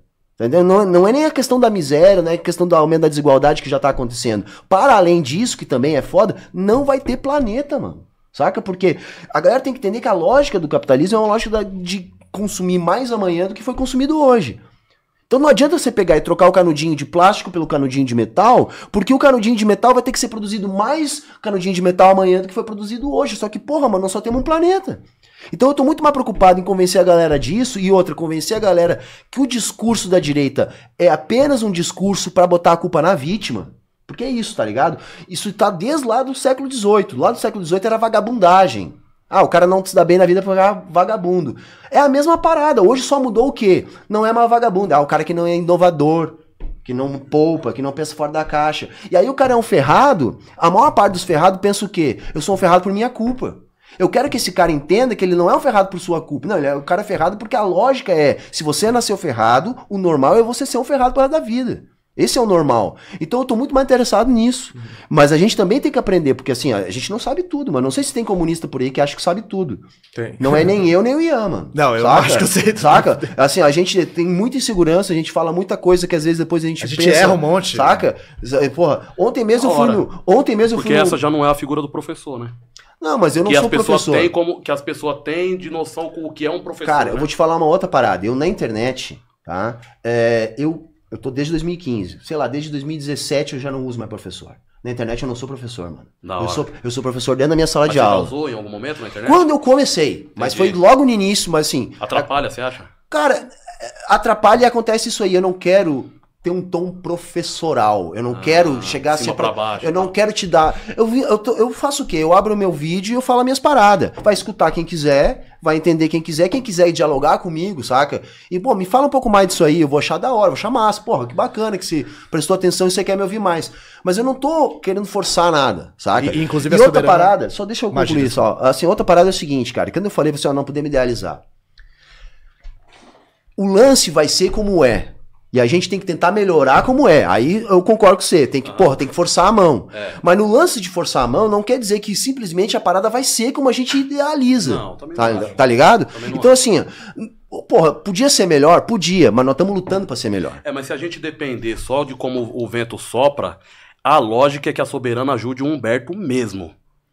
Porque a estética tá próxima, porque é a mesma faculdade, é o mesmo rolê, é a mesma não, ideia. mano, eu não, mano. Eu Agora- estudei Não, escola. tudo eu bem. nunca entrei numa escola. Tudo bem, uma- eu estudei mas- a minha vida inteira em escola pública. Tudo bem. Eu fiz faculdade em Unisquina. Mas tá? é um eu cara que- trabalhava de dia pra pagar minha faculdade de noite. Mas você é um cara que é branco, certo? É um cara que fez Sim. faculdade. Sim, mas certo? sabe, mas Então eu era, mas você eu é um cara trabalhei. com vantagens. Sim, mas Com vantagem. Então vocês Eu- se encontram eu- eu- nessas vantagens, certo? Aí, o que eu tô querendo dizer é que se a gente depende só do como o vento sopra, eu só dialogo com o Chavoso, porque o Chavoso é um mano quebrado igual eu. Eu não dialogo com o Ian e não dialogo com o Humberto, porque eu tô dependendo. Não, mas eu só vou te falar uma coisa. Você acha que eu não sou um cara quebrado, mano? Não, não é isso não. Cara, não é isso não que eu tô falando. pra caralho. sempre não, fui, mas não é isso que eu tô Tá falando. ligado? Você pode Eu- ser. Não, Você pode ser, mas a estética não é essa. Não, bacana, mas assim, o que eu tô querendo dizer, eu pra pagar minha faculdade, mano, sabe o que, que eu fazia, não, velho? mas eu não tô questionando isso, Humberto. Ah, eu não tô bacana, questionando porque isso mesmo. Parece que eu tô tá falando que, tipo assim, que eu tive privilégio. Não, mano. não, não, eu tô questionando a estética. Ah, beleza. Eu tô, eu tô questionando o que a estética comunica. O que a estética comunica. Se eu depender que só do que o vento sopra, eu só me comunico com o chavoso. Porque me pega pela estética. Me, por, eu vou te, vou te dar um exemplo. Se eu trombar o chavoso em qualquer lugar, eu me conecto com a estética dele. E eu falo, pô, chegar pra trocar umas ideias com esse mano aqui. É como o vento soprou. Se eu não forçar a barra um pouquinho, eu não me comunico com outras pessoas, eu não dialogo com outras pessoas eu não construo com outras pessoas. Porque eu vou só pra onde o vento sopra, pra mim, certo? Então o que eu tô querendo dizer é que a questão da estética é importante. Eu acho a soberana foda. Eu acho que poderia ser mais foda. Por exemplo, se tivesse um cara na estética do galo, na estética, dialogando com a estética do galo, eu já ia ver a soberana como uma casa pra mim. Eu falo, pô, se eu acho a soberana foda, é o comunismo, é contra os burgueses, é contra os patrão, e ainda tem eu ali dentro, caramba, mano, por que, que, Não, eu, é não isso tô, aí. por que, que eu não tô lá? Agora sim, a sua estética não dialoga comigo, Mas é Humberto. que tá, mano. Primeiro- Não é sobre o quanto você sofreu, não é sobre o que você viveu, não é sobre nada disso, Não, mas aí você tá acha ligado? que. É questão mas, estética. Mas, ah, eu tô te entendendo, mas assim, ó, o que, que eu quero dizer? A pessoa que tivesse estética, eu penso que assim, não pode ser uma parada forçada. Não, Não adianta eu não, pegar agora não, e mudar não. totalmente a minha maneira. Não, mas tem que forçar um pouquinho. Mas aí nós temos que forçar um pouquinho o quê? Pra que Não tenha... você forçar a ser isso, isso, outras Mas você forçar a dialogar com essas pessoas. Não, mas aí nós estamos tentando, mano. Nós estamos Mas, tentando. mas aí a gente tá. Primeiro, nosso trabalho. Você falou, a Soberana ajudar o Humberto. É o contrário, o Humberto contribui com a Soberana porque a gente quer construir algo coletivo. Lembra que a gente tá falando de personalismo? Uma das coisas que a gente tenta fazer é construir uma comunidade que a gente te- esteja em contato permanente. A gente sempre tenta ter contato com as pessoas que assistem a gente pra não ficar maluco assistindo o vídeo e nunca falando como se a gente fosse estrela, tá ligado? Uhum. A gente tá o tempo todo tentando trocar ideia com as nossas, com o nosso público, que é um público que existe. E aí que tá. Quem é o, o público de vocês? A Vocês gente têm isso bem definido? Não, a gente, a gente não, não tem uma. A gente tem de cada influenciador. Porque eu já assim. vi, eu já vi vários, eu vou em vários lugares, né? Eu já vi vários mano de tudo quanto é jeito falar de vocês. E é, isso pegou a gente de surpresa. Porque aí eu vou falar um O negócio bem. último foi um moleque preto, gordo de Nova Iguaçu. A estética, né? Preto, gordo de Nova Iguaçu, rapper. Falando de nós. Falando que as ideias eram muito loucas, que ele gostava, que ele assistia, mas a estética incomodava. Mas é que tá, Galo. Eu vou falar um negócio de coração aberto, mano. Eu sei dessa coisa da estética, eu sei o que a minha estética comunica. Eu sei Você é sincero, viado. Não, Você é sincero. E aí eu vou falar um negócio. Eu sei o que a minha estética comunica. Minha estética comunica branquitude. Minha estética comunica acadêmico. Minha estética comunica esse tipo de coisa. Comunica Playboy, Ian. Sim, Mesmo que Playboy. você não seja. Mas comunica, comunica Playboy. É, primeira coisa, o Humberto falou: não dá pra eu forçar a ser quem eu não sou. Vai ficar ridículo. É, né? Vai ficar não, tosco mas dá pra você forçar relacionamento com, com o chavoso, com o galho e com o outro. Mas é que tá, é, só pra concluir esse, esse ponto. Eu fiquei surpreso em quem eu consegui atingir, mano. Muito. Eu falei, eu sou reconhecido na rua. Sabe por quem eu mais sou reconhecido na rua? Gente que tá trampando. Da hora. Eu sento às vezes pra comer no restaurante, o garçom me cumprimenta e pede pra tirar foto. da hora. Eu passei na frente do Lava Rápido, o maluco lavando o carro assim, ô, mano, eu cumprimentei ele com a mão Da suja hora, mesmo, da foda-se, assim. Os caras, mano, mochila do rap, bicicleta do Itaú, me parou assim, ô, velho, eu curto muito seu trampo e tal. Eu falei, eu fiquei surpreso de da galera me. Porque eu sei a estética que eu comunico, velho. Eu sei a estética que eu comunico. E aí que tá, a gente tá buscando construir um apoio Sincero. pras pessoas. Eu sou O sincero. processo revolucionário também vai ser construído com sinceridade. Sabe, sabe por que, que eu sou sincero? Porque eu não quero que as pessoas que. Isso é, é de coração mesmo. As pessoas que entrem na internet pra criar conteúdo achem que eu sou o que eu não sou e se inspirem em mim pelos motivos errados também. De, eu quero deixar muito claro quais são as vantagens que eu tive. Pra pessoa entrar e saber que, mano, é uma luta de, de escalar uma montanha e tal. E aí, a respeito do Chavoso, a gente não sai chamando todo mundo, tá ligado? A gente faz uma leitura e a leitura que a gente fez do Chavoso foi: você tá muito mais preocupado em construir um trabalho de base na quebrada. Tô correto? Sim. E aí a gente falou, cara, então o trampo da Soberana não vai fazer sentido pra ele, tá ligado? E é na imagino que- internet. é, quer, na inter- quer construir com- e, e gastar muita energia na internet. Mano, o Chavoso tá com, com a cabeça dele focada num Da trampo. Isso serve pra mim também. É, tipo, você tá com a cabeça focada em construir um trabalho de base na quebrada e não é o nosso trampo. É um trampo que precisa ser feito.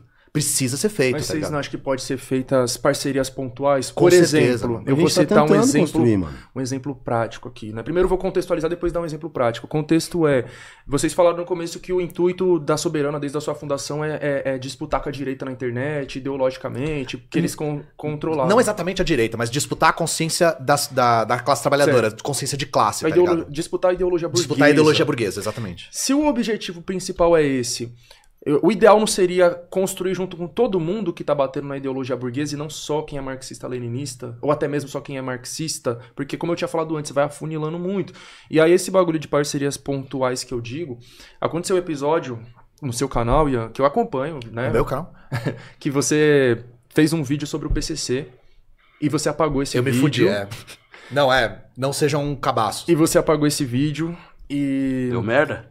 E aí nos comentários, você disse que nos comentários do vídeo tinham supostos membros do PCC é, criticando que você falou coisas que estavam erradas É. e tal.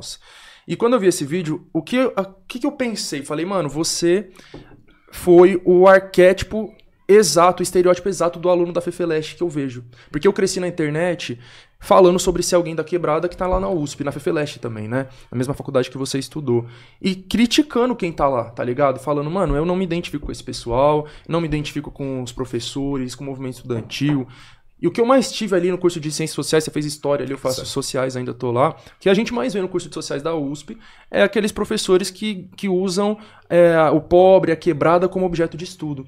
E eu, nessa posição de pobre, de quebrada, foi uma coisa que sempre me incomodou. Então eu já cheguei a sair de aula, de discutir com o professor, porque eles teimam, o professor da, da USP, você sabe como é teimoso, você não pode debater com ele que ele, não, ele tá certo e já era. Então, você também falou nesse vídeo que você tinha se baseado em livros, artigos que você leu que eram muito antigos, estavam desatualizados. E aí eu pensei, mano, é isso, sabe? Quando a gente tenta falar de uma realidade em que a gente não vive, baseado só em estudo, não vai dar certo, tá ligado? Porque vai ter alguma coisa errada, vai ter uma coisa desatualizada, é só se a gente estiver lá mesmo pra falar como que é o bagulho hoje, tá ligado? Então, quando eu assisti esse vídeo, a primeira coisa. A primeira não, né? Eu já pensei várias coisas. Uma das coisas que eu pensei foi por que ele não fez esse vídeo junto com alguém que mora na quebrada, que não precisava necessariamente ser eu, poderia ser o Galo, poderia ser o Ferrez, poderia ser quem quer que fosse, tá ligado? Falei, por que que às vezes essas pessoas não trazem outras junto com elas nessa caminhada que tá crescendo, que tá tendo destaque? Eu vou falar sobre uma realidade ali que eu não vivo, vou chamar alguém que vive pra complementar, porque eu tenho estudo, essa pessoa tem a vivência, eu tenho os dois e a gente se complementa. Será que não é porque, como eu disse, tem que ser um marxista-leninista e nós não achou ninguém que é marxista-leninista, então eu não vou chamar e, e vou só eu mesmo? O que, que você pensa disso? Não, a gente não é tão fechado assim. É, a gente tem limites com, com certas, certas parcerias. Quais são gente- os limites? limites com pessoas que nos hostilizam. Uhum. Juro pra você, esse é o limite. Você mencionou os trotskistas, eu não vou me alongar nisso, mas é, eu não acho que, que você pensa isso, mas deu a entender que a hostilidade parte de mim em direção aos trotskistas. Isso não é verdade. A hostilidade parte deles pra gente muito forte também. A gente é frequentemente e constantemente hostilizado pelos partidos trotskistas. Então, isso é um limite. É um limite prático, sabe? A gente não vai construir com gente que tá disposta a destruir o nosso trabalho. Esse é um limite, por Mas você exemplo. acha que são né? todos? Pa- Eu sinto uma generalização muito grande. Você acha que trotskistas são comunistas, são revolucionários ou não? São mais empecilho? Eu acho que depende. Mas a gente sabe bem de quais trotskistas a gente tá falando. Mais ligados ao PSTU e o PCO. Que são os nossos dois limites, que são dois partidos que hostilizam a gente com frequência.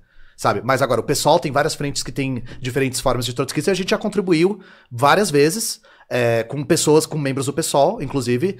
E tanto faz se era trotskista ou não. O importante era a pauta, o importante era a- avançar o diálogo, tá ligado? Então, não, não tem um limite tão estrito assim. Certo. Nosso limite é, pra militar dentro da soberana, a gente exige é, concordância com o marxismo-leninismo. Mas pra nossa militância externa, de divulgação, de construção, de ideal, a gente se alia com o que precisa se aliar. E muita gente entra sem ser leninista. Sim, e a Não gente. precisa ser leninista pra entrar, pra ser recrutado. Mas precisa não, estar disposto a estudar o é, bagulho pra gente. Não, não tem essa coisa. Ah, se você não é leninista, você não pode fazer parte da soberana. Não tem essa parada aí, não.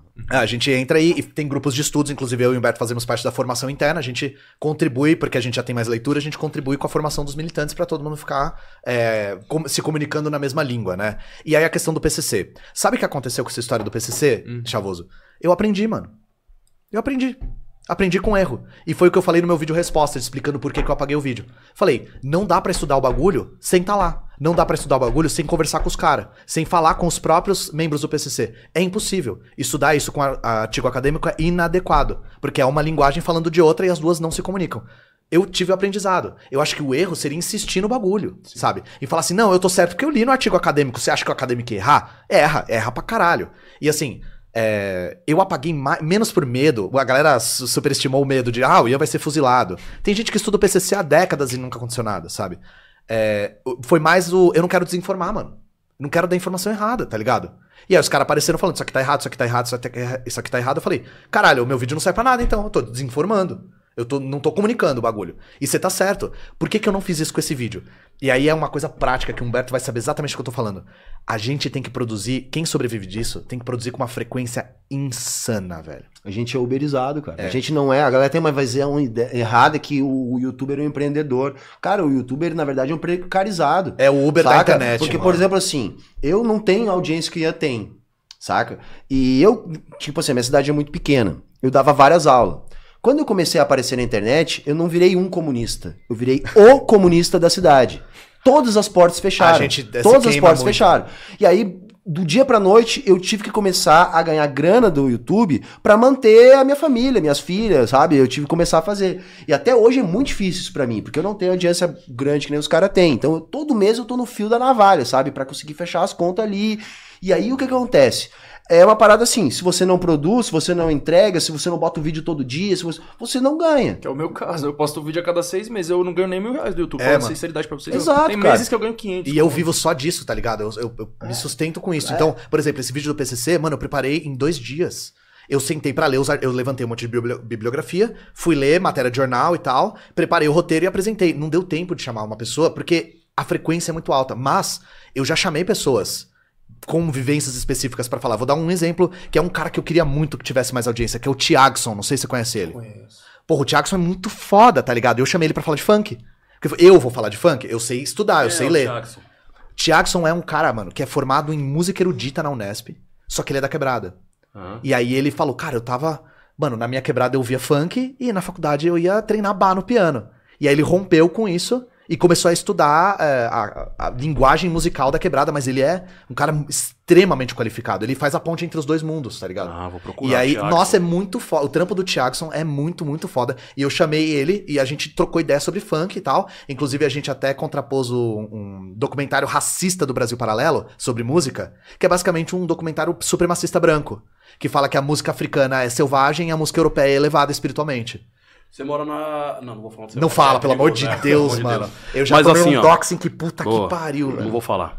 Mas é que eu falo, né, é- porque minha quebrada é foda. Se eu não falar onde eu moro, minha quebrada, eu chego a panho. Mano, eu tô com um quebrada. alvo Não, desse tamanho nas é, minhas E costas. eu, parça, aqui eu, eu cresci na Brasilândia, hoje eu não moro mais, mais na Brasilândia, né? Aí o povo da minha quebrada fica, por que, que você fica falando só Brasilândia, você não É, fala da porque quebrada? os inimigos vai lá. Segurança, Eu não né? vou tá. falar. É, você e é perigoso pra caramba. Você mora de aluguel? Moro de aluguel, velho. Mora de aluguel. Uma pergunta assim, ó. É... O Ian moraria na minha quebrada, por exemplo? Alugaria uma casa e moraria na minha quebrada? Mano, não, não sei em algum responder. momento? Em não algum momento. velho. Seria muito louco. Não sei responder. velho. Seria muito louco. Mas dividir, dividir o mesmo espaço. Mas é que tá, a galera é, acha que eu nunca pus os pés numa quebrada. Não, não, não. Não tô falando isso, não, então, tá? só pra não, dar um não é contexto. isso, não. É, eu sei que eu tenho energia de playboy, mas eu é, cresci, a maior parte, até os meus 15 anos, eu cresci em Perus. Não, não, firmeza. E aí eu tenho... Como eu é que era em Perus? Mano, Perus foi a melhor coisa que aconteceu na minha vida, velho.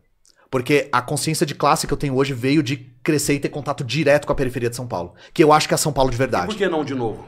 Porque não, não sei, cara, não sei responder. Eu quero ficar perto da minha família, é mais isso, tá Mas ligado? assim, Entendi, né? Dentro de cada entendi. quebrada, cada região, a gente sabe que tem aquelas partes que são mais favelizadas, outras que não são, tá ligado? Então, assim, dentro de Perus, era na favela, era numa parte mais boazinha. assim. Era na parte melhor, não era na, na fa- dentro da favela que eu Certo. convivia. Isso Mas, por exemplo, diferença. eu tinha. É, Era prédio? Era, não, não, casa. Prédio é uma merda. Não, era casa. Nem, acho que nem tinha é, prédio, porque mano. prédio, prédio bom, prédio de rico ou de pobre, ele impede, assim, o relacionamento das pessoas de um jeito, mano, que é foda. Mas aí o que me, que me deu essa consciência? Eu tinha os meus amigos lá do bairro, eu era criança. E aí, cara, criança faz amizade com qualquer pessoa, assim. É. E aí as crianças, mano, vai lá em casa pra gente brincar. Mano, eu ia. Aí era favela. Aí a gente ia Como e é conhecia era? a casa Como do. é que era? Cara, tinha uma, uma galera. é, Tipo, que, que me fez ter contato com a realidade do, de São Paulo de verdade, assim. Da hora. De gente que tinha dificuldade de fechar as contas, que não era a minha realidade. De ter dificuldade pra pagar conta, nunca foi uma coisa que eu tive contato na minha casa. É, e aí eu tive contato com isso, e por isso que eu falo, foi a melhor coisa que aconteceu na minha vida. Crescer em Perus foi uma experiência que moldou a minha consciência de classe. Ah. Porque eu tive contato com o que São Paulo é, que é a maior parte de São Paulo, velho. A maior parte vive desse Sabe jeito. por que eu tô falando isso? Porque pra mim seria. Porque assim, ó. O que transformou minha vida, Ian, foi relacionamento, mano. Eu tive o privilégio, privilégio, né? Que vocês falaram vantagem, mas é, a vantagem de conhecer uns caras muito loucos da minha quebrada. Uns caras que já estudavam Panteras Negras. Balcão X. Seria muito louco ser vizinho do Ian. Cara, eu, eu nu- nunca pensei nisso, mano. Eu vou ter que levar isso pra, pra minha casa é um pra trabalho só, sobre. só ser vizinho das pessoas. Colar no bar pra tomar uma cerveja, jogar uma sinuca, É que- domingão e assistir um futebol de várzea. Sendo sincero. já é um trabalho de base mil grau. Sendo sincero, a, a minha lógica foi ficar perto da minha família. Não, Foi- ó, foi isso, lógico, ligado? claro, claro. É que eu fiquei pensando, por que, eu Claro. escolhi lá? Não, é, é pra ficar perto da minha família. Claro. É. Mas, é, mano, eu, assim, inclusive o, o, o Load me con- convidou pra, mano, dar um rolê na quebrada dele pra ele me Ah, mostrar mas os o rolê bagulho. não é da hora.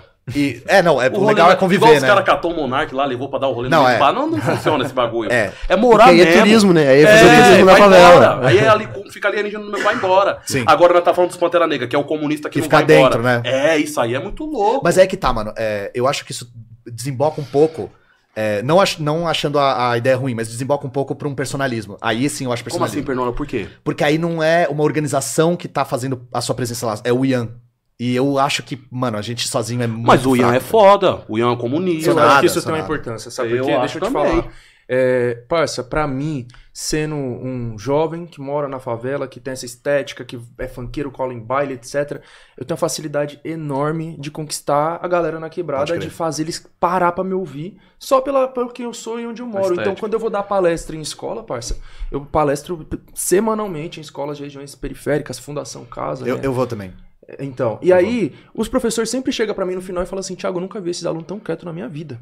Tá ligado? Falaram isso pra mim também, né? Então, Você, quer, você quer ver um trabalho de base, que eu não sei nem se o Chavoso considera esse trabalho de base, mas que eu já vi ele fazendo de forma natural, que é muito louco.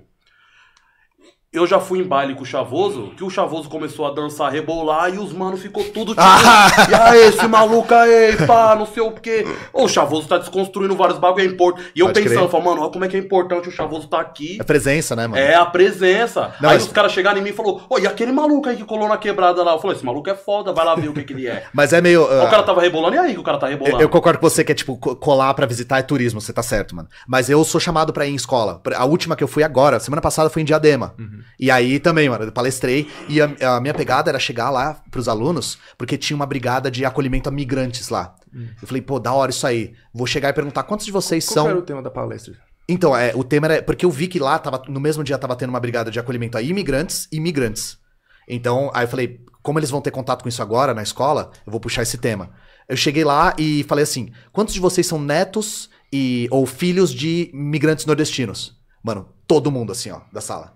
E aí o tema foi esse. A gente falar de, de como essas pessoas é, construíram São Paulo com as mãos nuas, que foram os, ah, os migrantes dessa região e de Minas Gerais, que ergueram a cidade e que não podem usufruir dela.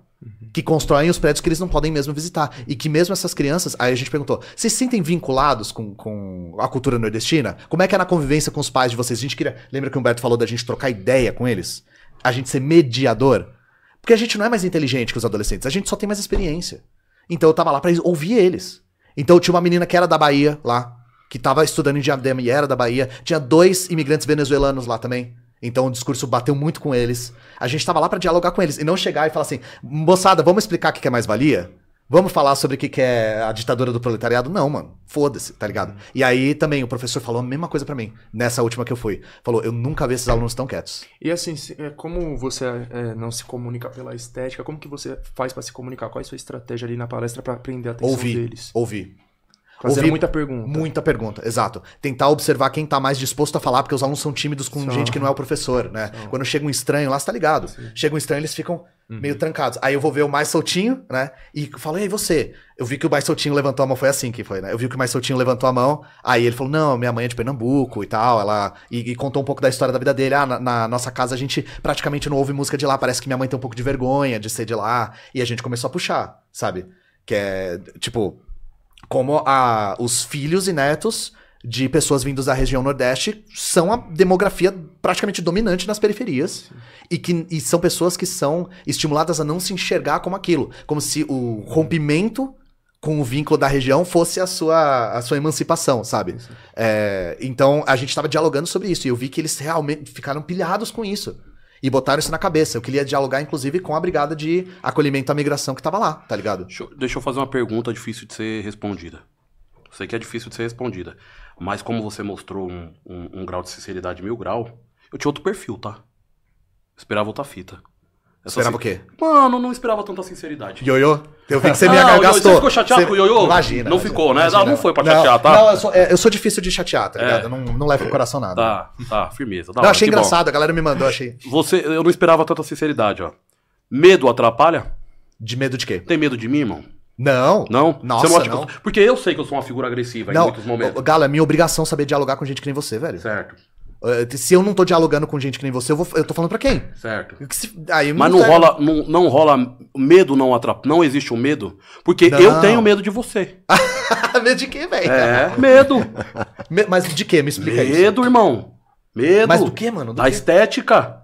Você acha que eu vou te menosprezar? Não, pô, talvez. Eu acho. Não você especificamente, Talvez. mas a sua Não, a- o estética. visual, eu. Pra Talvez. mim, parça, Talvez. é por causa da USP, tá Eu ligado? sei, mas eu fiz o mesmo passei lugar, mano. ali, só que você tava do lado das pessoas que, entre aspas, do lado das pessoas que me oprimiam ali, oprimem ainda. Não tô dizendo que você anda com elas, eu nem sei com quem você anda ali, com quem você andou, mas eu, Eu, digo, eu tava no meio, no quando meio eu do entrei caminho. ali, tá ligado? Que as pessoas que eu via, era isso, parceiro. Eu não falei, mano, eu não vou me juntar com essas pessoas, porque essas pessoas vão me tirar de trouxa, de burro, Sim. de agressivo, de não sei o que. E que é o que acontece. Então eu acho que quando o Galo fala de medo, é isso que ele tá Não, querendo tô dizer, ligado, tá é um medo enraizado. O pé Mas, atrás. mas eu vou te falar um bagulho, mano. Eu também não fiz parte do movimento estudantil na USP porque eu não me identifiquei com nada. Eu não vi uma causa justa no bagulho. Tá ligado? Quando eu entrei. Que ano que você entrou? É, 2018. 18, eu entrei em 2013. E eu vi, eu vi o movimento estudantil e falava, mano, os caras tão. Tipo, as demandas eram muito. Não, não, não dialogavam com nada que eu acreditava, tá ligado? Então eu não fiz parte. Mas também, lógico, por conta das minhas vantagens e eu ter vindo de, de ter possibilidade de fazer cursinho, eu fiz um cursinho bom pra entrar na USP. Aí isso já me deu uma Você vantagem estudou em imensa. escola particular também? Eu estudei, em estudei, sim, estudei em escola Deixa, eu- deixa eu particular. reformular, por exemplo. Você chegaria agora na minha quebrada, entraria dentro de um boteco qualquer e faria um discurso comunista? Não, não, eu, eu ia estar invadindo muito o espaço dos outros. Por medo? Não, por inadequação. Por inadequação? Inadequação. Olha só como é louco. Eu jamais entraria num café, num bairro X do, do- da ponte pra lá, pra fazer um discurso e não seria meu, não seria por inadequação, seria por medo. Mas o meu, cara, A lembra gente que ia o ser Humberto, tirado de louco. mas lembra que o Humberto falou de não, a gente não ir pro bagulho falar? A gente tem que ir pra ouvir, mano. Ah. A gente não tem que ir lá falar. É, Eu tenho que ir lá aprender, cacete. Então tá bom. E lá se relacionar nesse café também, eu 100%. não iria por medo. Não, eu não teria medo. Nenhum, nenhum. Até porque foi o que eu falei, eu- não é meu primeiro contato com, com a São Paulo da Quebrada, tá ligado? Esse boteco eu via na, no, em Peruso o tempo todo. Sabe um lugar que é da hora de trocar ideia política na quebrada? No cabeleireiro, parceiro. É, Mano, barbearia. eu é sento foda. ali na barbearia, parça, a televisão ligada, Pode lá no da Atena, aí começa a passar um caso lá de, de qualquer coisa, aí eu já puxo o assunto, falei, caralho, o que tá acontecendo ali? Aí os moleques já começam a comentar. Barbearia é Aí o barbeiro comenta, aí você viu o que aconteceu, pá? Aí você já vai metendo, parça, você vai puxando. E não de explicar com esse tom professoral que a gente não concorda, mas é de ir instigando, Trocar puxando ideia, né? o fio e, e desenvolvendo aquela conversa, aquela troca aí que, Ah. que, que brisa uma conversa Barbearia mil intelectual dentro de uma barbearia, mano. Barbearia mil Eu graus. sempre faço isso. Posso pegar a garrafa de água ali, mano? Pega lá, pega lá, pô. Pega lá. Ô Galo, Eu. deixa eu dar um salve aqui. Manda. Uns, uns, uns superchats aqui que o pessoal tá, tá mandando e eu preciso mandar aqui pra vocês. Ó, o Oswaldo mandou assim, ó. Galo, é necessário um trabalho como o seu e um trabalho como o de todos que estão sentados nessa mesa. É, porque eu posso chegar lá na obra e falar o que eu aprendi com vocês. Sou soldador, estou desempregado, mas pretendo me sindicalizar quando estiver no trampo de novo, muito por causa de vocês. Obrigado.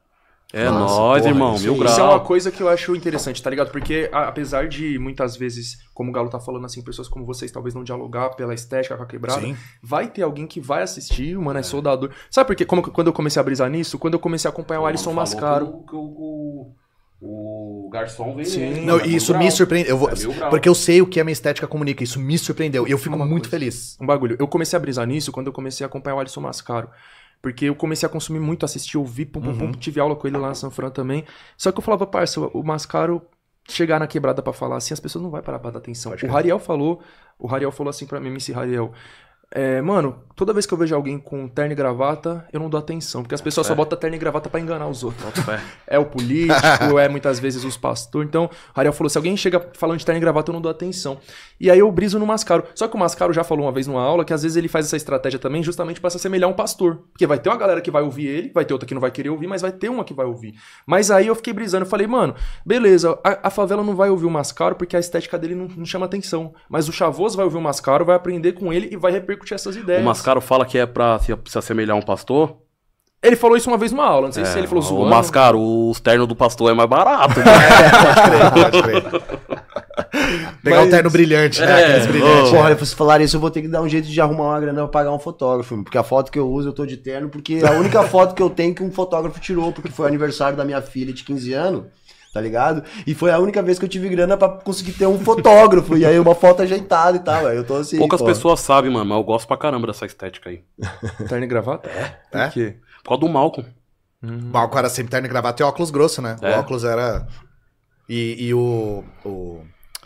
Martin Luther King também, né? Ele tava sempre de terno. É, né? de- é, Pastor. é. É, pastor, exato. Mas é que tá, mano. é, não dá pra gente querer se comunicar com todos os grupos, né? É, isso aí. Isso Eu, é eu não foda. me comunico com a boa galera, que eu fico brisando muito nisso, tá ligado? Eu, eu, eu considero que eu cresci bastante na internet em pouco tempo, mas eu sei que eu não cresci mais porque tem uma boa galera de esquerda que olha pra mim e fala, não quero ouvir o que esse moleque tem pra dizer porque não vai sair nada de útil. Que galera da esquerda você acha que lê isso?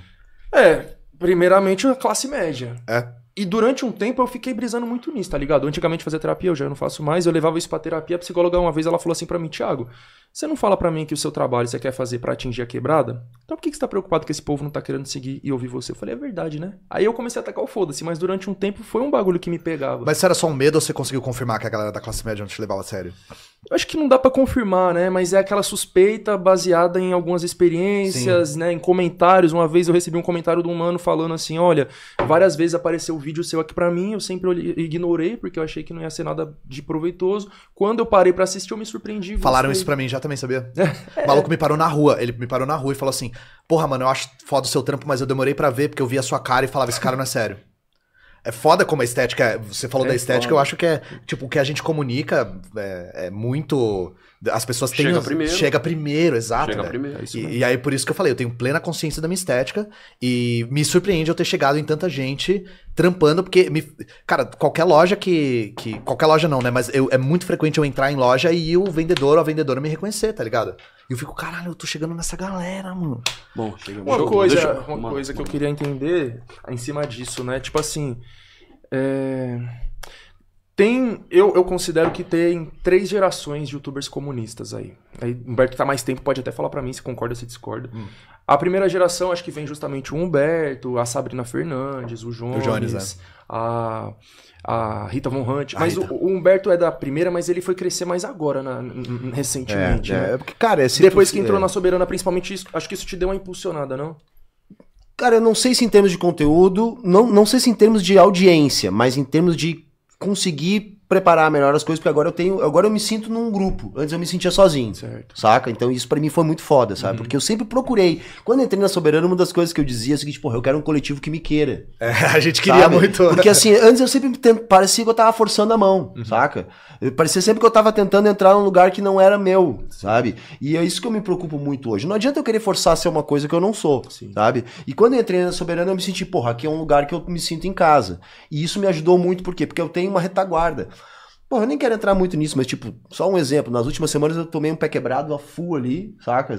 Fudido. Se não fosse a Soberana, eu não ia ter psicológico pra continuar trabalhando, mano. Saca? Porque assim, A internet fode com a nossa é, cabeça. fode pra caralho. E aí, assim, e aí ao mesmo tempo que eu tava fudido, eu tava precisando, eu sabia que eu não podia parar de trampar, porque se eu parar de trampar, eu não ganho, se eu não ganhar, eu não pago os boletos, se eu não pagar os boletos, eu tô fudido.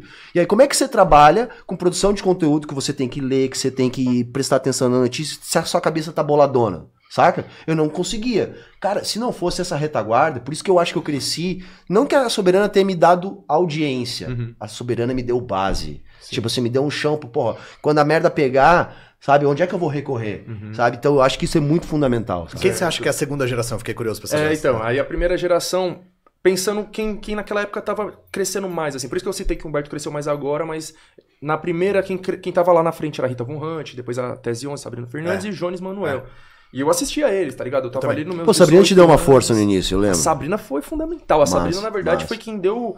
Assim, botou meu canal assim. Porque, mano, quando eu comecei meu canal, foi setembro de 2019. Até março de 2020, quando começa a pandemia, eu tinha 5 mil inscritos. A Sabrina, quando ela conheceu meu canal, imediatamente ela começou a divulgar. Ela divulgou no Twitter, divulgou no Insta. A Sabrina foi a primeira pessoa que botou dinheiro no meu Apoia-se. Foi a primeira pessoa. Eu criei o Apoia-se, fiquei meses sem um centavo. A Sabrina foi a primeira pessoa que botou Pois é, ela, ela, ela estimulou uma geração inteira de gente, inclusive sua. E veja, a, a Sabrina não tem a estética da quebrada. É verdade. E outra coisa, e aliás, ela não, né, a posição social Mas dela ela se agregou foi. a isso. Parça, a Sabrina, Então, é, exato, é o papo, Vou né? falar uma coisa que eu já falei, não sei pra quem que eu falei isso, mas eu falei assim, a Sabrina é a pessoa do meio comunista no Brasil que eu vejo branca, classe média, que mais impulsiona pessoas que não são brancas classe média. Sabrina pra mim, ela, ela, ela é a pessoa branca que tem o máximo de consciência de que ela tem que usar o espaço que ela tem pra dar para dar visibilidade pra quem não vai Exato, conquistar aquilo sozinho porque o sistema não vai permitir. Então ela me ajudou, ajudou o Roju, ajudou Deus e o mundo, muita gente, né? Mas, mas a questão é, é, a Sabrina, a Jones e, e- Rita na primeira geração ali, majoritariamente. A segunda geração é onde eu entro. Vem eu, Laura Sabino, Sim.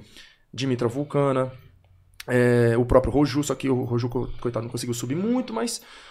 E aí vem a terceira geração, que eu vejo onde o Humberto começou a se encaixar mais, mas o Ian, principalmente, o, o- o Gustavo da História Cabeluda, o João Carvalho.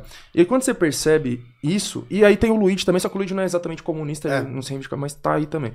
Quando você olha pra primeira e pra segunda geração, você vê o quê? Mulheres, LGBTs e pessoas negras. Quando a gente olha pra terceira geração, a gente só vê homens brancos, classe média, sudeste, sul, São Paulo, principalmente. E são os que mais estão ganhando um destaque, assim. E eu vou falar isso, vai ter gente que vai falar que eu tô com ressentimento. Não é ressentimento, é uma é a tentativa de entender esse fenômeno. E, por- e o que, que vocês interpretam desse fenômeno, tá ligado? Porque é, a impressão que eu, que tô mais tempo, e com mais tempo em relação ao Ian, né, não ao Humberto. Sim. É, a, a impressão que eu e a Dimitra, que eu já troquei essa ideia com ela também, a impressão que a gente tem é que parece que o comunismo surgiu agora na internet. A gente que já tava mais tempo, sabe, não foi convidado para ir no podcast X, Y, Z. O povo agora faz matérias falando, ah, os youtubers comunistas. E aí. não É a geração mais recente. é. A geração que tava antes, tá ligado? Então o que vocês pensam disso? E também sobre essa, essa pavimentação de um caminho que vinha sendo feita, mas que agora parece que não tá sendo respeitada pelos que estão olhando só para uma para um lado e ignorando o outro. Por exemplo, a Sabrina eu não vejo em podcast. Tá certo que agora ela já não produz mais conteúdo. Sabrina, não vejo em podcast. E, e- e outras Olha, pessoas também que eu falo, porra, por que essas pessoas não são convidadas, não vão nos- nessas coisas também, não tem essas oportunidades? Eu falei muito, Humberto, falei. Cara, eu acho que tem uma coisa que assim. a- a- é só uma, uma- uma viagem, não sei se é ou não, é só uma opinião, tá ligado? Mas eu acho que tem a ver, cara, com a, a, a questão da própria internet. Saca? A internet, os algoritmos não são neutros. Sabe? O YouTube não é neutro, o, a Twitch não é neutra. É, eles, eles privilegiam algumas coisas, saca? E como. a- eu ainda acho que a internet, embora. O que, que é mais popularizado? É o WhatsApp, Facebook, entendeu? O streaming ainda depende que a pessoa que esteja assistindo consiga ter acesso a uma internet de banda larga, que não tenha limite de dados, saca? E isso tem um recorte social no Brasil, velho. Ainda tem, mano, saca? Eu, eu espero que, e, de fato tá mudando, porque cada vez tá mais acessível, cada vez vai chegando mais, mas ainda tem. Então eu acho que isso reflete um pouco a cara da nossa sociedade classe média, saca? Você Por acha que o quê? algoritmo favorece uma estética também? Eu acho que sim, cara. Também. Também. Sério? Tá? Eu acho que sim. E, e assim, é, justamente porque assim, a galera consome mais o WhatsApp e, e- e Facebook, por quê? Porque geralmente você pega o plano mais básico ali, vem junto, tá liberado. Agora já, agora já streaming não. Você já tem que pagar um pouco mais, saca? E eu acho que então tem um recorte social aí, saca? Mas assim, eu não tenho estudo nenhum disso, isso é uma coisa que eu tô tirando da minha cabeça aqui, porque eu acho que talvez possa explicar, saca? Eu não sei se já tem outra ideia. É, você falou do algoritmo favorecer, por exemplo, eu vou falar uma coisa que as meninas da Soberana reportam, as que são criadoras de conteúdo. Elas falam, o algoritmo age muito diferente dependendo de como você tá vestida.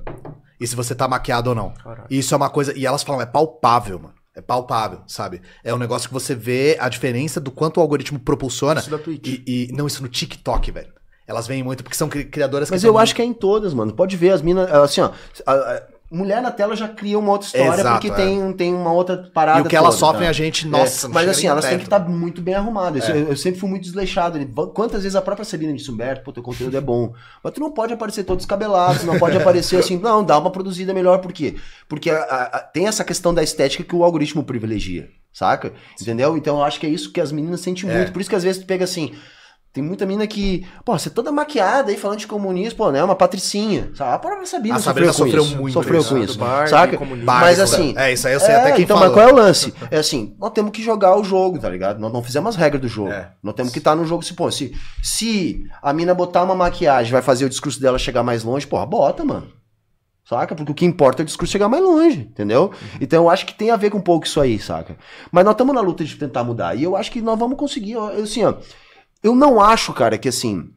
Que, por exemplo, ah, o comunismo, o comunismo não cresce no Brasil. Eu acho que cresce sim, cara. Não é porque nós não estamos na porta da revolução, não é porque nós não estamos n- na base, não é porque que a gente não avançou um pouco. É que nós tava tão longe, mano, saca? Que o pouco que a gente avançou, a gente não percebe ainda, mas eu acho que a gente Avançou avançou. Eu acho que a gente Mas avançou. cresce onde e em qual intensidade? É, eu não sei dizer exatamente, mas assim, ó, o que a gente vê, porque é uma coisa que eu digo direto quando as pessoas me pestem na rua. Eu acho muito massa quando a pessoa me peste na rua diz, porra, me radicalizei por tua causa, que massa e tal. E eu sempre digo a mesma coisa para as pessoas. Quando você tá lá no seu quarto, que nem no meu caso, lá produzindo, tu enxerga like e número, tu não enxerga pessoas, saca? Então quando eu vejo uma pessoa que me barra na rua, saca? E, e- e pede pra tirar uma foto e diz que massa o conteúdo, isso pra mim é muito foda, porque ali, aquele número, aquele like vira pessoa, saca? Então isso é aí que tu vê quem é que tu tá chegando, quem é que tu tá chegando. E tá chegando em muita gente, mano. Tá? As mesmas experiências que o Ian disse que teve, claro, o Ian tá gigante na internet. Até É, é, por isso que ele chega em muita gente. Mas eu passo por isso também, saca? Passo por isso também de estar na rua e de ver as pessoas, ah, às vezes, chegar em mim e dizer, porra, que massa seu trampo e tal. Na eleição eu vi muito isso.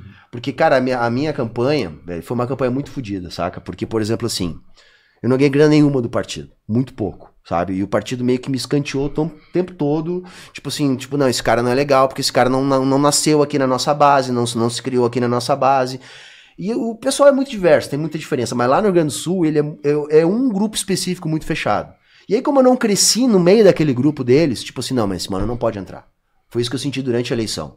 Saca? Então, por exemplo, eu tinha um sanchinho só, de um tipo, que eu mesmo tive que fazer a arte no Canva. Eu nunca fiz curso de Canva nem nada, porque eu não tinha grana. Saca? Eu tinha... A minha vaquinha arrecadou mais do que o partido me deu, sendo que eu sei que, que, que gente que fez muito menos voto, tinha muito menos chance que eu, ganhou 400 mil, 700 mil, saca?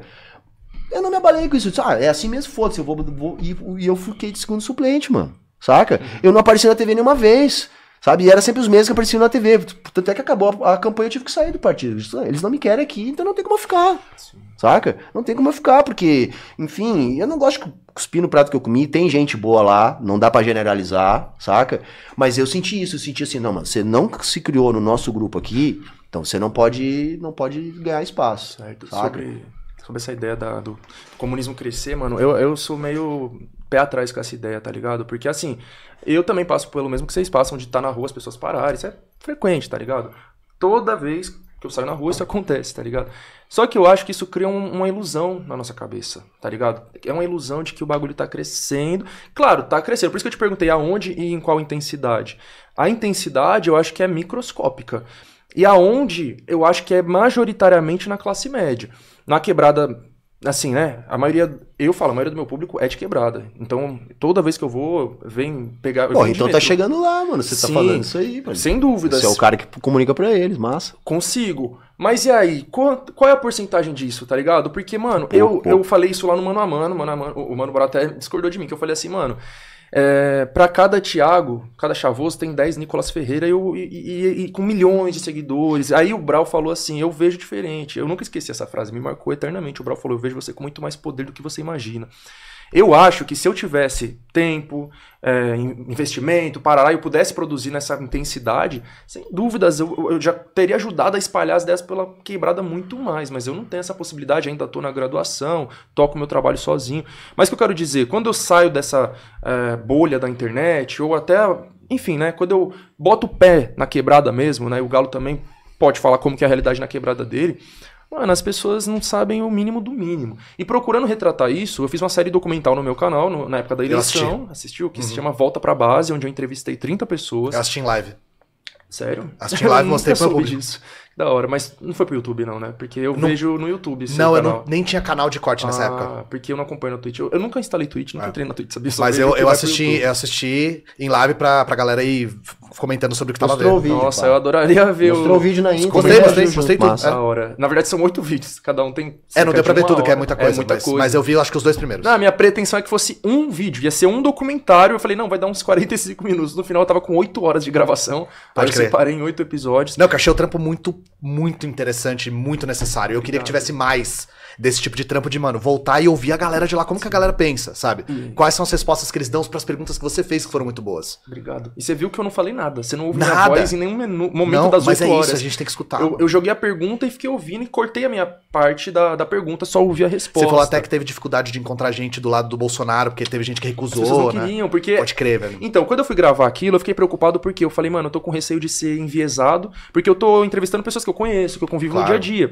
Então, os bolsonaristas não quiseram gravar porque eles me conhecem, sabem meu posicionamento, falaram, não, você vai, sei lá, o que você vai fazer com isso, vai me ridicularizar, então eu não quero participar. E eles têm um fundo de razão, assim, É, né? Tá, tá ligado? Mas aí eu falava, mano, eu só vou ouvir, eu não Pode vou crer. comentar, eu não vou opinar, mas mesmo assim só encontrei uma mulher declaradamente bolsonarista que, que quis falar. Outros eu conversei nos bastidores. Teve um mano que eu, eu fiquei três horas conversando com ele, ele bolsonarista roxo, mas ele não quis gravar. Pode crer. Mas essa parte do, do viés que eu falei, eu fiquei preocupado. Falei, mano, eu tô entrevistando só pessoas que eu conheço e que eu convivo. Eu tô preocupado de que as respostas deles sejam enviesadas porque sejam influenciadas pelo que eu falo. Porque são pessoas que veem meus stories, vê. é, até então eu acreditava, né, que via meus vídeos, porque na hora que eu fui entrevistar, eu falei, caralho, mano, mas eu falo disso e essa pessoa não sabe. E aí, talvez eles até assistam, mas não é uma coisa que fixa. E aí eu, eu parei e pensei, mano, eu tô falando ali. Tá ligado? Mas as próprias pessoas que me acompanham, se eu perguntar pra elas o que é esquerda e direita, elas não sabem responder. Quem dirá o povão que nunca ouviu falar em Chavoso, Ian, em Humberto? Então, aquilo ali foi um aprendizado pra mim mesmo também, tá ligado? De sentar com aquelas pessoas e, e entender o quanto que a- o meu conteúdo também tá fixando na cabeça delas. E eu vi que ainda tá muito difícil, tá ligado? Tá muito distante. Algumas coisas eu percebi um- um- uma influência, por exemplo. Todas as pessoas que responderam ali que votariam no Léo Pericles, eu sei que foram influenciadas por mim. Todas, porque Aí eu sim. falei, se não fosse por mim, essas Então, pessoas tá nem- crescendo, cara. A gente nem- tem que ser otimista, tem que, sabe? A gente tem que olhar com um olhar bom. Mas não é porque tá ruim que não melhorou alguma coisa. Sim. Eu, eu- Se você influenciou essas pessoas, porra, não é massa isso aí, sim, mano. sim. eu queria falar um bagulho que tem a ver com, uma- com um negócio que eu fiquei trocando ideia com o Humberto, que é o que o Mano Brown falou, de você ter mais poder. A gente tá falando sobre isso a respeito dos influenciadores de direita. Que tem muito mais grana, que tem mais tempo, que tem mais é, técnica até. Deixa eu só. Desculpa te interromper. Imagina. Depois, para depois, pergunta pros dois que eu quero ver assim, ó, eu quero aprender mesmo. Cara, por exemplo, como é que a galera da direita, tá, que não, não é da perifa, não é da quebrada, que não tem a estética, como é que eles fazem tanto voto lá? O que, que vocês atribuem? Como é que eles conseguem chegar na galera? Estética. Você acha que a estética da, da, da direita dialoga? Porque não é pra mim, tá? Uhum, Não é sobre cor de pele, uhum. não é só sobre cor de pele, só sobre Roupa. gênero, roupa roupa, tem toda uma energia, mano. Então quando você pega um, um Nicolas Uhum. falando, ele tem a, a energia de vários mano ali. Ah, não, por não, causa tá da igreja, por por causa causa, da igreja, né, igreja, por causa dessa coisa. Ó, quer, quer ver um barato louco, Humberto? Vários mano na minha quebrada virou bolsonarista porque a vida inteira foi impregnado na cabeça dele de que ele tem que ser honesto, ele tem que ser, é cobrado dele a todo momento que ele tem que ser honesto.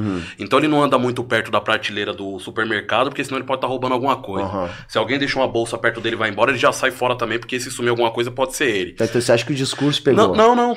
A todo, não, é, é muito mais sutil. Uhum. A todo momento é cobrado que ele seja honesto, que quando a mídia começou a vender que um lado era desonesto e o outro era honesto, o que, que ele fez? Ele só pulou pro lado honesto. Então ele não defendeu homofobia, ele não defendeu racismo, ele só defendeu a ideia de que ele é honesto. Sim. Massa. E- Então, tipo assim, essa questão da, da estética não tá só num ponto. Porque às vezes parece que você tá sendo fútil. A estética é importante, não é muita coisa que vai dentro da estética. Não é só uma. Eu posso colocar agora em você uma jaqueta de couro e uma boina preta e você não vai ficar parecendo um pantera Sim, negra. sim, é Exato, é postura, isso não é É não a só postura, é o jeito, é a energia, é toda uma coisa. Então, a direita, mano, a direita, ela não tem um compromisso com um compromisso ético Uhum. na comunicação. Se ela precisar mentir, emular e fazer, ela vai fazer.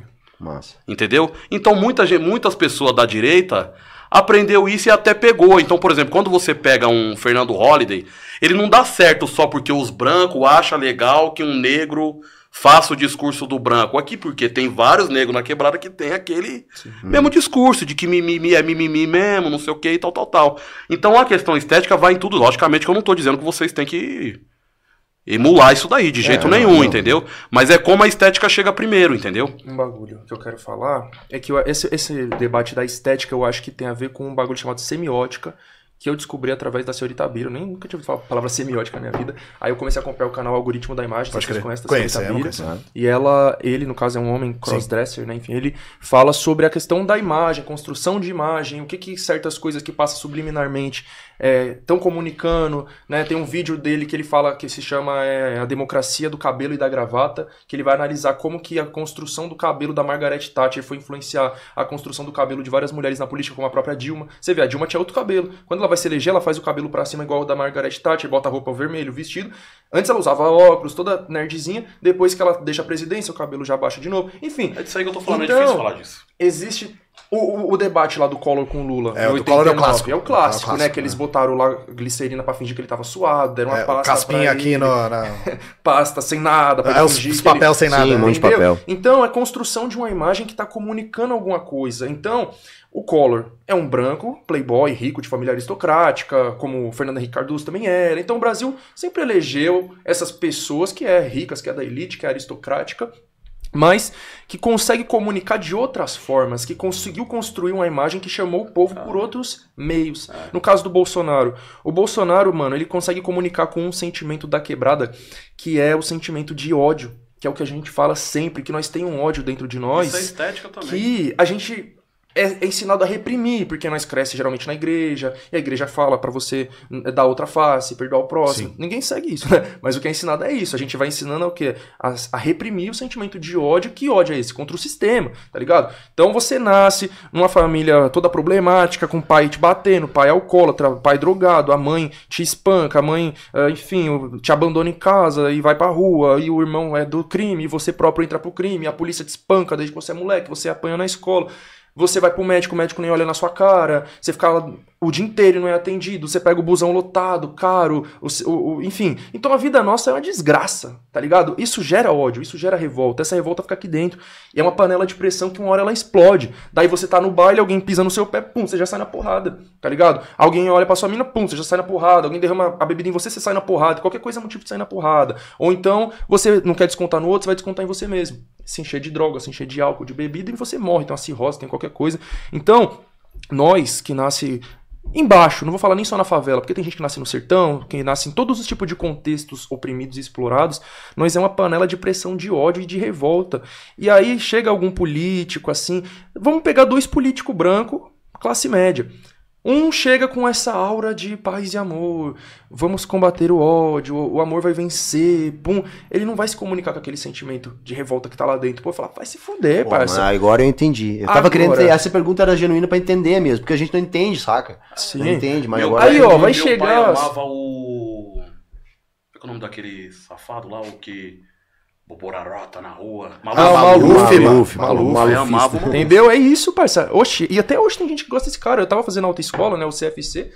O professor, o instrutor só queria falar de política. Aí eu já discuti com ele na primeira aula. Ele, Nossa, parça, ele falando lá de política só groselha. Daí aí uma aluna falou lá assim: ah, bom era na época do Maluf, Ih, que matava cara. vagabundo. Falei, que absurdo. Aí eu já comecei a discutir. Mas enfim, então é aquela estética, tá ligado? O Enéas. Que é aquele bagulho de falar, meu nome é Enéas. Isso cria um bagulho ali que chama atenção, que cativa, que, que destaca ele em relação aos outros. E o Bolsonaro construiu isso. Ele conseguiu se diferenciar de É a estética do discurso. Exato. A estética é, do discurso. É o, algori- é o algoritmo, não, é o. É, o, o- a a semiótica semiótica. que não tá só na, na, na aparência, mas que tá. A imagem não é só a, Silvio Santos a parece visão, meu né? vizinho. Silvio Santos parece meu vizinho. E o Ratinho? pra É, parece Ratinho. meu vizinho. O cara é um fazendeiro cheio de gado, certo? Ele parece meu vizinho. Nasceu rico. Parece Esse que eu vou trombar, o, pobre, parece que eu vou trombar o ratinho no, no boteco. Sim. Entendeu? Exatamente. Mas não parece que eu vou trombar o Humberto no boteco. Por mais que o Humberto seja esse cara. Siqueira que Júnior. esteja no boteco, que venha desse lugar. É, é- é isso que eu, que eu tô querendo dizer. Siqueira Júnior é aquele é cara massa, que, que zoa e dá risada e se joga no chão, ratinho que bate tio, porrete na mesa e fala É, palavrão faz piada é. homofóbica.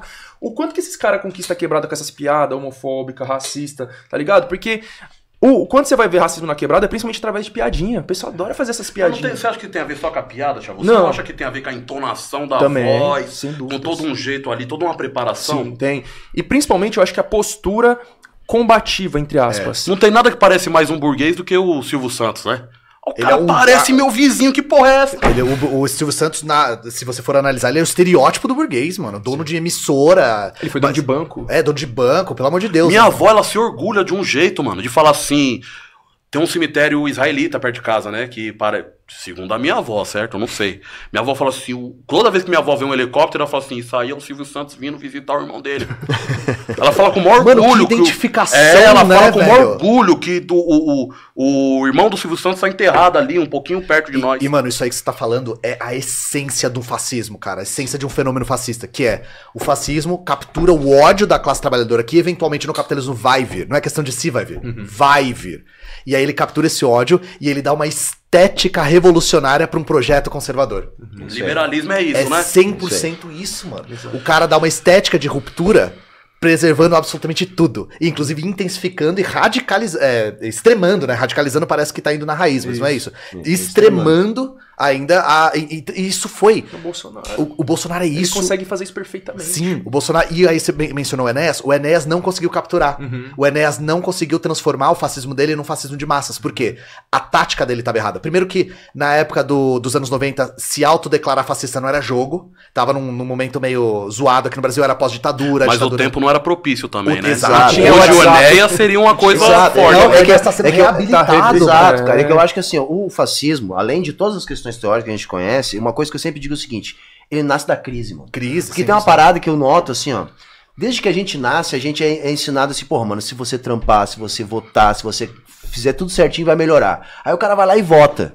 Porra, e dá merda. Aí vai lá na outra eleição, ele acredita em outro. E dá merda. Daqui a pouco ele acredita em outro. E dá merda. Chega uma hora assim, mano, político é tudo igual, é tudo ladrão. E aí quando vem um discurso que corrobora isso aí, que subscreve, que diz, não, é isso aí mesmo, impacta. E é aí que nasce. Por isso que eu digo, o fascismo, ele precisa De da crise crise. prolongada e da desilusão na política, na institucionalidade, naquilo que as pessoas dizem pra gente desde que a gente nasce que é o caminho, saca? E aí vocês viram o que tá acontecendo na Argentina agora, né? Exato, é, perfeito, Ian, perfeito.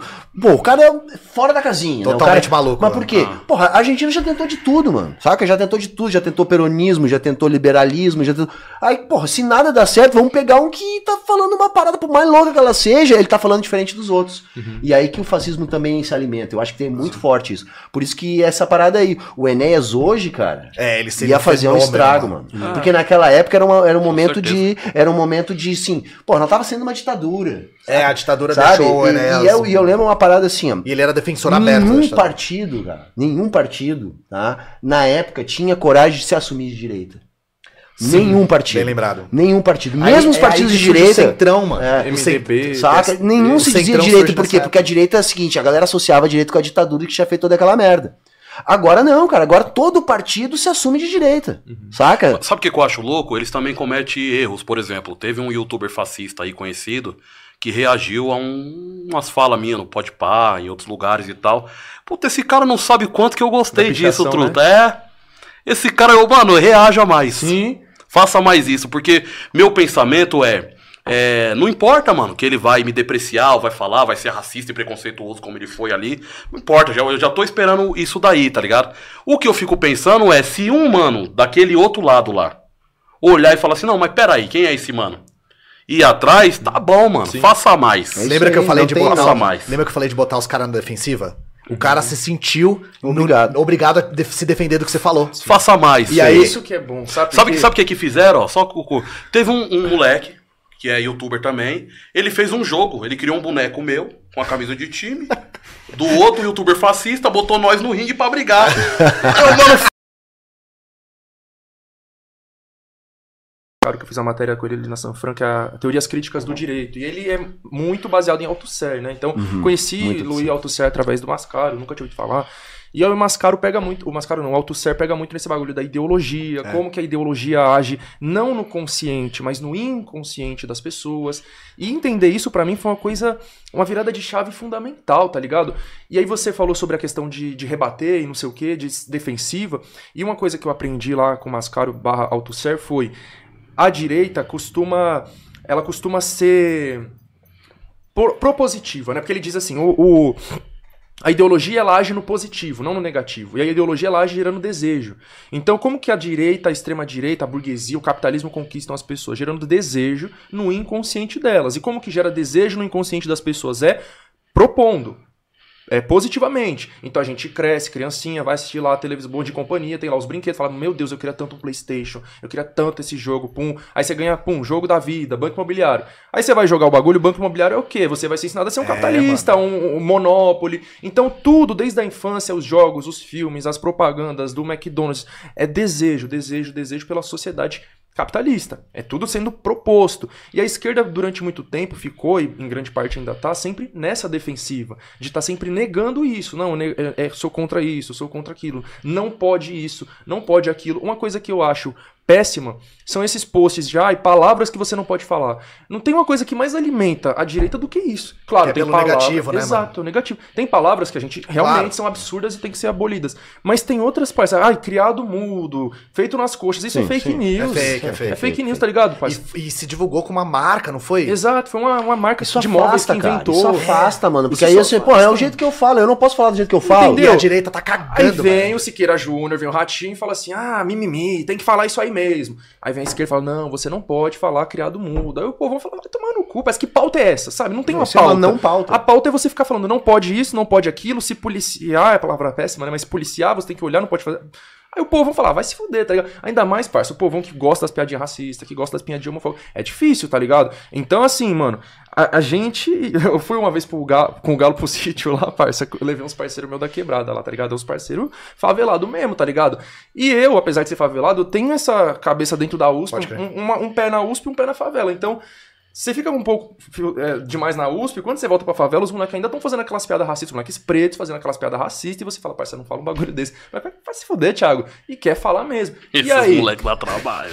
E aí, tá ligado? Como que lida? Eu consigo. Agora, se vai vir esse pessoal que não. Que, não, não pode isso, não pode aquilo, não vai saber lidar e vai se afastar, tá ligado? E a gente não pode se afastar, porque a direita, extrema direita vem e conquista, tá ligado? Através dessas piadinhas, pum, de zoação. E aí, como que a esquerda conquista, como que a esquerda cresce, como que a esquerda. Eu não vou nem falar esquerda, né? Nós que é de baixo, né? Que eu prefiro muito mais isso. Ou quem é comunista, nós que é comunista revolucionário. É passando pro positivo. Propostas. Pras propostas, é pra, pra tipo. É, é o que tá aí é uma bosta? É uma bosta, mas não é só, ah, vamos combater tudo que tá aí, como dizia o Bolsonaro, tá ligado? É, vamos combater colocando o que no lugar disso? Eu acho que é aí, é, é aí que eu vejo que o comunismo tem crescido muito mais deixa eu fazer um do que o social-liberalismo, por exemplo. Porque eles não têm proposta, é só ficar assim, ah, é picanha e cerveja. Aí nós é, mano, é uma sociedade em que nós controla tudo, caralho. E é muito, É isso eu aí, não mano. sou fascista, né? Tá? É. O discurso tá muito do, não, a gente não é o Bolsonaro, você queria o Exato. Bolsonaro? Porra. É, então eu o Bolsonaro vejo- foi eleito em cima do sentimento antipetista. E o Lula foi eleito em cima do sentimento É, é anti-bolsonarista. verdade, não é. tem como ficar só nesse anti-anti. Eu vejo, sempre. eu vejo a esquerda disputando, boa parte da esquerda, disputando muitas opiniões do povo. E eu vejo a direita disputando as necessidades. Esse barato faz toda a diferença. Porque se você chegar agora lá, na minha quebrada, meu irmão, negro, e falar assim pra mim, eu sou contra o racismo, ele vai falar assim, que se foda, isso é problema seu. e daí? Agora, se você chegar nesse mesmo cara e falar assim, truta, eu tenho um trampo da hora pra você. Aí ele vai falar, pô, agora você entendeu a minha causa, malandro. Entendeu? Então, tipo assim, disputar os. Muitas vezes o povo não tem a. o- Ah, que vocês falaram a palavra privilégio aí, mas eu, eu uso privilégio, né? Não tem o privilégio de. De estar pegado com uma opinião ou, ou outra, entendeu? A vida é muito urgente, a necessidade é muito urgente. E aí é muito louco, porque a- você começou a falar daquelas paradas lá e eu tava perguntando, mas da onde surgiu? É muito louco isso quando vem de fora, mano. Porque muitas vezes o povo nem. Ó, quer ver meu, meu parceiro Éder? Nós tava aqui esses dias aqui dando entrevista aqui pros mano. O Edão, ele sempre levava um lanche pro mano numa avenida. Ele é motoca, sempre passava e levava um lanche pra uma avenida. E ele começou a se ligar que o mano não queria o lanche. Cara, morador de rua. Colocava o lanche de lado e começava a bater o papo. Ele se ligou que na mente dele o cara precisava de um lanche, mas na mente do cara o cara precisava trocar uma ideia. Ideia. Então ele, na mente dele, de- da, a classe que ele pertence um pouco mais favorecida de motoboy do que a classe do mano de morador de rua, ele fala, mano, o cara precisa comer, o cara precisava trocar ideia, mano. O cara precisa trocar ideia. E aí, quando ele começou a se ligar nisso, que o cara tava dando os jeitos dele de comer ali em volta. Às vezes o cara já tinha feito o corre, alguém já tinha pagado uma coxinha. O cara chegou com um lanche e falou: ah, mano, acabei de comer uma coxinha.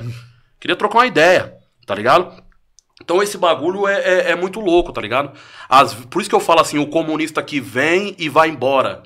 E é muito mais louco esse comunista que fica. Igual o Edão só descobriu isso porque ele criou um relacionamento que toda vez quando ele ia trampar, ele passava ali e deixava, ele começou a se ligar. Se ele fizesse isso uma vez e não fizesse mais, ele nunca ia ter descoberto que era mais interessante pra aquele morador de, de rua trocar umas ideias. Que a necessidade do mano era trocar umas ideias, tá ligado? Então quando você fica ali, mora ali, você começa a descobrir necessidades. Aí, por exemplo, chega gente de fora e fala assim: não, eu já sei o que precisa, mano. A gente precisa asfaltar a rua. Será que é isso? Será que é isso, tá ligado? Será que é asfaltar a rua mesmo que o povo quer? Será que não é outra coisa que o povo quer? Ninguém ouviu. Exatamente. Ninguém perguntou o que é que tá faltando aqui, como é que é. E às vezes o povo nem sabe. Você vai descobrir no meio do caminho, você, vai ver. Alguma coisa vai acontecer e fala, hum, essa aqui é a necessidade do barato. Que é o do comunista que tá ali, né, vivendo, morando e fala, puta, entendi tudo, mano. Só- eu só queria fazer uma fita aqui, ó. É, pô, mano, é, o As Ideia é um lugar que sempre chama nós, o Boy e o Big é generoso pra caramba, a gente sempre tá aqui, né, Chavoso? Que lugar que nós poderia tá fazendo essa ideia mil grau aqui, se não no As Ideia, olha, ó, Falando do. Boy, ó meu parceiro Boy aí, certo? Queria dar um papo mil grau, mano, eu, eu gosto muito de cuidar dos baratos que é importante pra nós, certo? O As Ideia é muito importante pra mim. Então eu queria dizer pra vocês aí dos patrocinadores do As Ideias, certo, mano? Massa. Tem o Terraço Quintandinha, certo, mano? Que é um dos patrocinadores, galera bet, faça suas apostas aí com o máximo de, de responsabilidade. Firmeza, irmão? Symphonic, se você tá precisando aí distribuir suas músicas aí, coloque suas músicas na Symphonic, que é um bom lugar pra sua música, certo? E Footcar, certo, mano? Então é isso aí, é só esses, meu irmão? Ou tem mais? É? Cheguei agora. É. Demorou, Tá vendo, Big? Eu também sei fazer o bang, hein? Vou vocês aí. Boa. Da hora. E aí, vida? Beleza? Obrigado. Porra, mano. Rolou essa entrevista. Porra, mano, que eu que agradeço o tava- espaço aí, mano. Tava, tava esperando, né? Falei, pô, mano, eu peguei tanto trânsito que eu tava até acompanhando um pouco do chat. Falei, porra, né?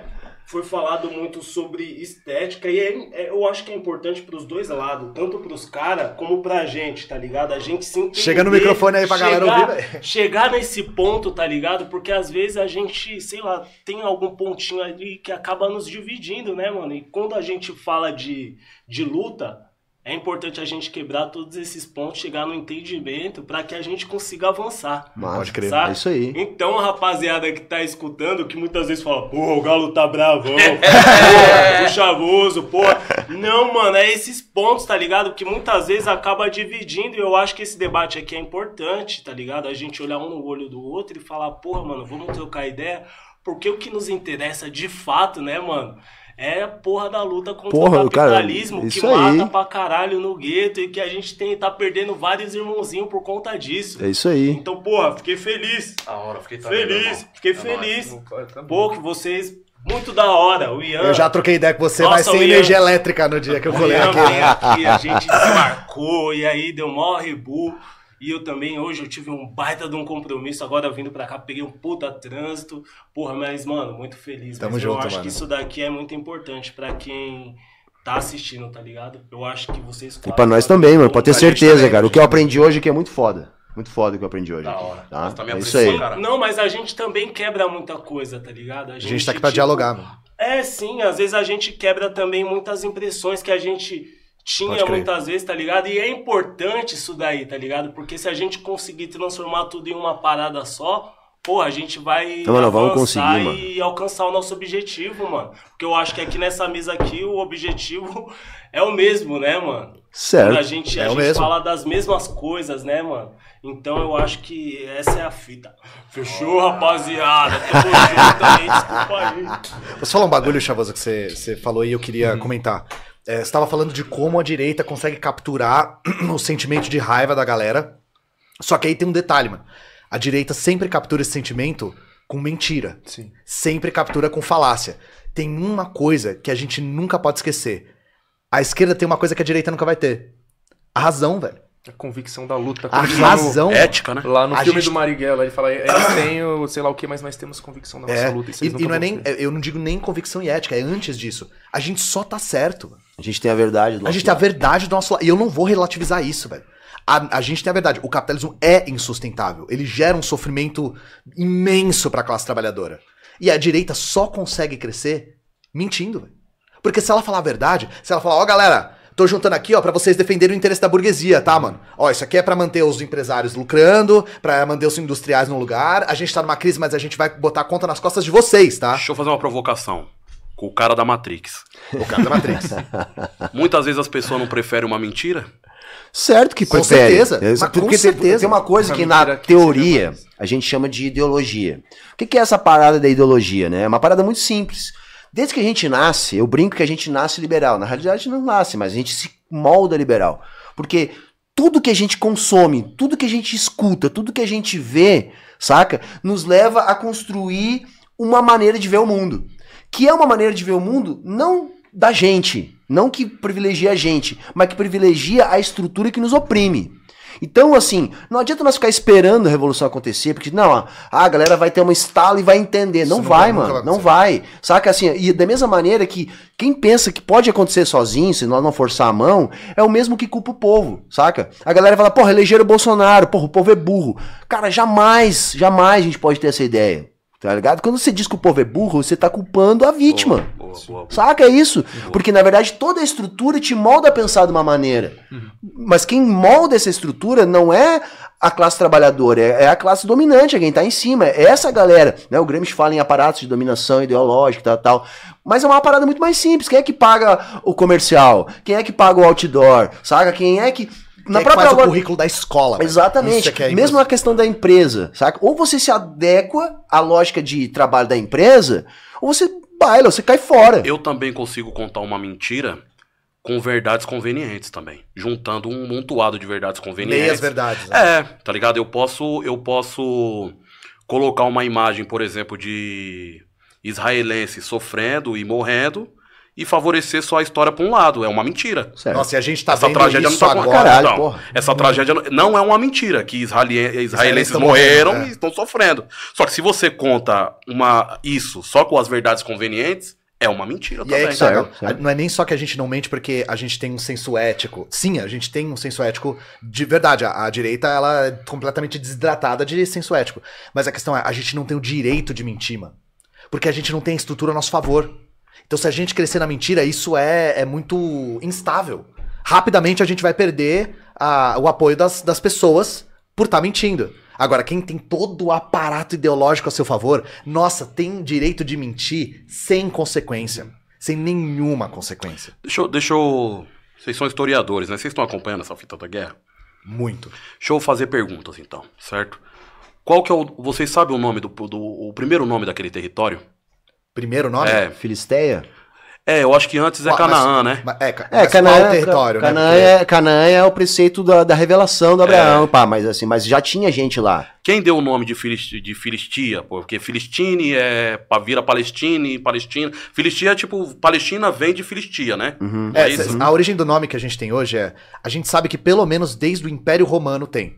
Porque antes lá chamava Judéia, Certo, era Judéia, Certo. e aí quando o Império Romano entra, eles transformam lá em Síria-Palestina. certo. Porque tinha Síria e eles chamam aquela região de baixo de Então não foi os Síria-Palestina. gregos que deu esse nome. Então, é, o, o- o nome grego é um pouco incerto, mas a gente tem certeza de que para se referir àquela região, é, os romanos já se referiam àquela Alexandre região. o Grande passa por ali?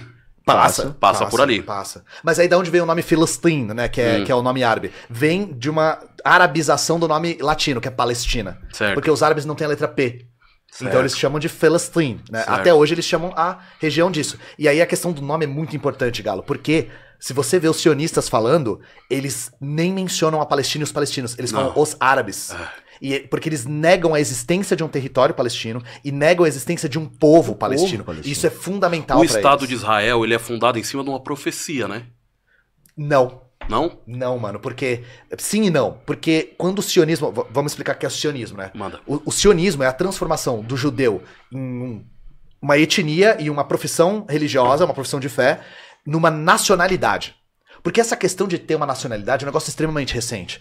Ter um país com fronteira geométrica, com realidade cartográfica, com, com centro administrativo, isso é muito recente. Isso é do século XIX para cá que se generaliza. E aí, nesse período que esses estados estavam se generalizando, se formando, surge o sionismo, que é essa ideologia de transformar o judeu de um povo em uma nacionalidade. Só que para ter nacionalidade você tem que ter Estado-nação, tem que ter nação. Uhum. E aí onde que se constrói essa nação? É aí que tá o pulo do gato. Tanto faz. O primeiro sionista, que é o cara que funda o sionismo político, é o Theodor Herzl.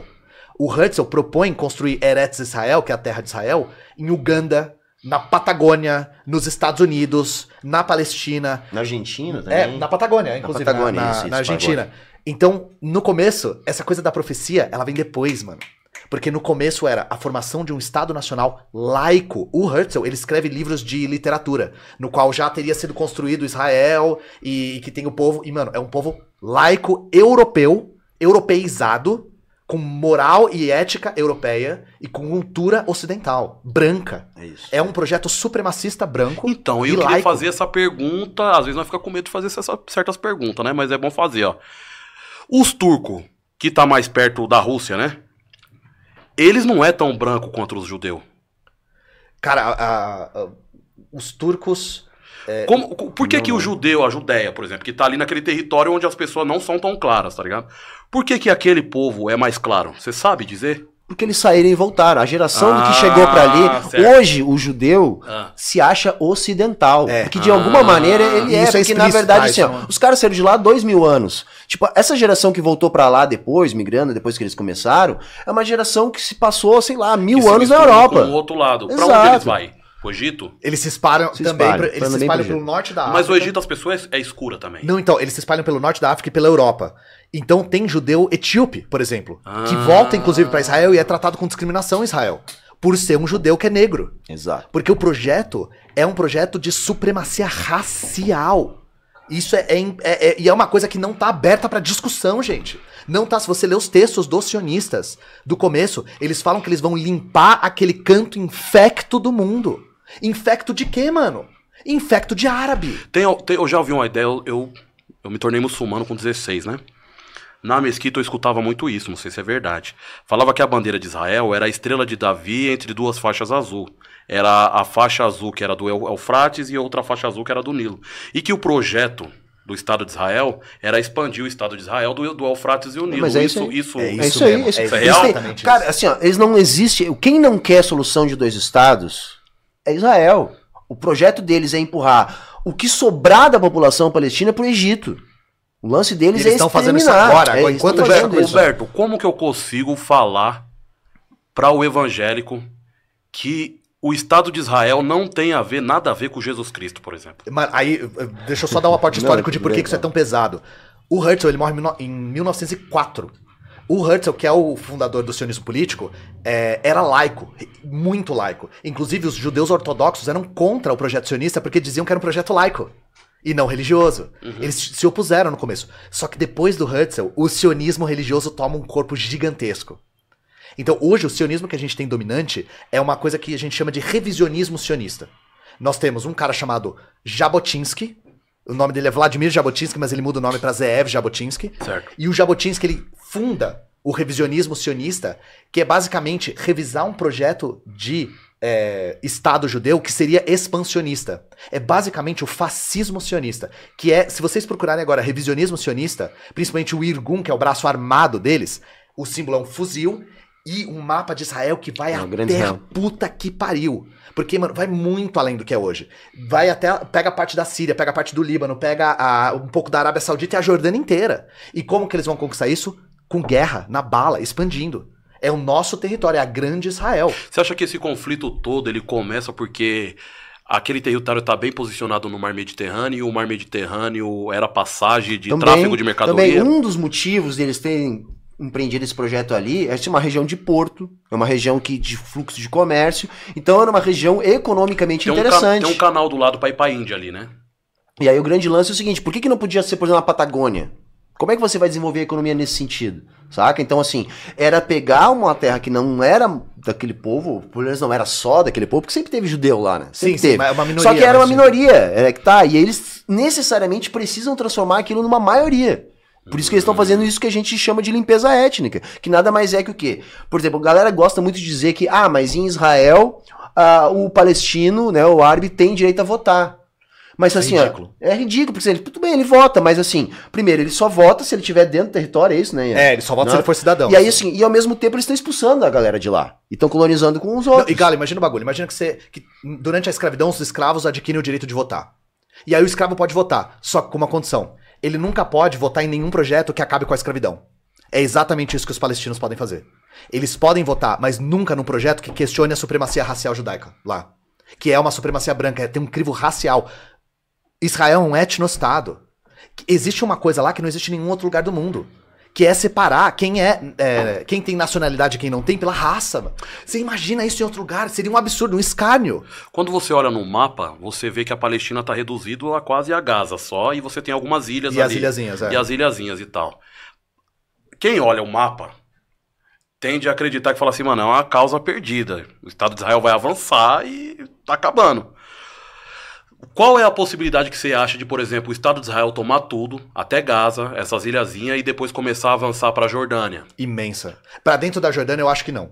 Eu acho que realmente eles não têm Uhum. Mas força pro pra, Líbano, sim. pra- Não, também acho que não. Porque o Líbano tem. Então o, pra onde? O Líbano já conseguiu segurar Pra o exército Pra onde iria? Eles vão tomar todo o território. Eles querem e estão tocando esse projeto, inclusive agora, enquanto a gente tá falando, de tomar primeiro todo o território Você acha da que as pessoas confundem sionismo com judaísmo? Muito. Muito, né? Muito, e, e os próprios sionistas usam Tem nada e a ver, né? usam pra Não, caralho. tem nada a isso aí, ver, não. Porque aí, assim, aí eles.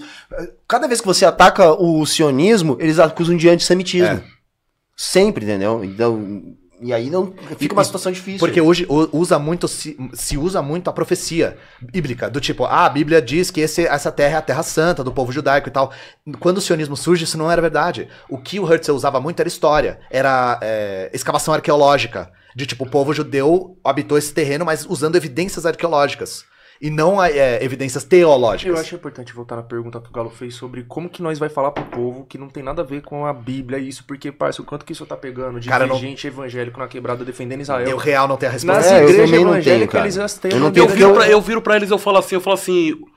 Irmão, se você for conversar com o judeu, Jesus era um baderneiro, irmão. Esse seu Jesus aí que você acredita Não, é, era um eu, eu ia te baderneiro. responder isso, mas eu não sei se é a melhor forma de lidar. É, a gente tem que Porque é isso, o judeu como é o cara que não acreditou em Jesus, né? É. Mas é que tá, É. a gente tem que entender primeiro a raiz disso. Primeiro, é, as igrejas evangélicas têm um projeto extremamente lucrativo de turismo em Israel. Aí. Isso é fato.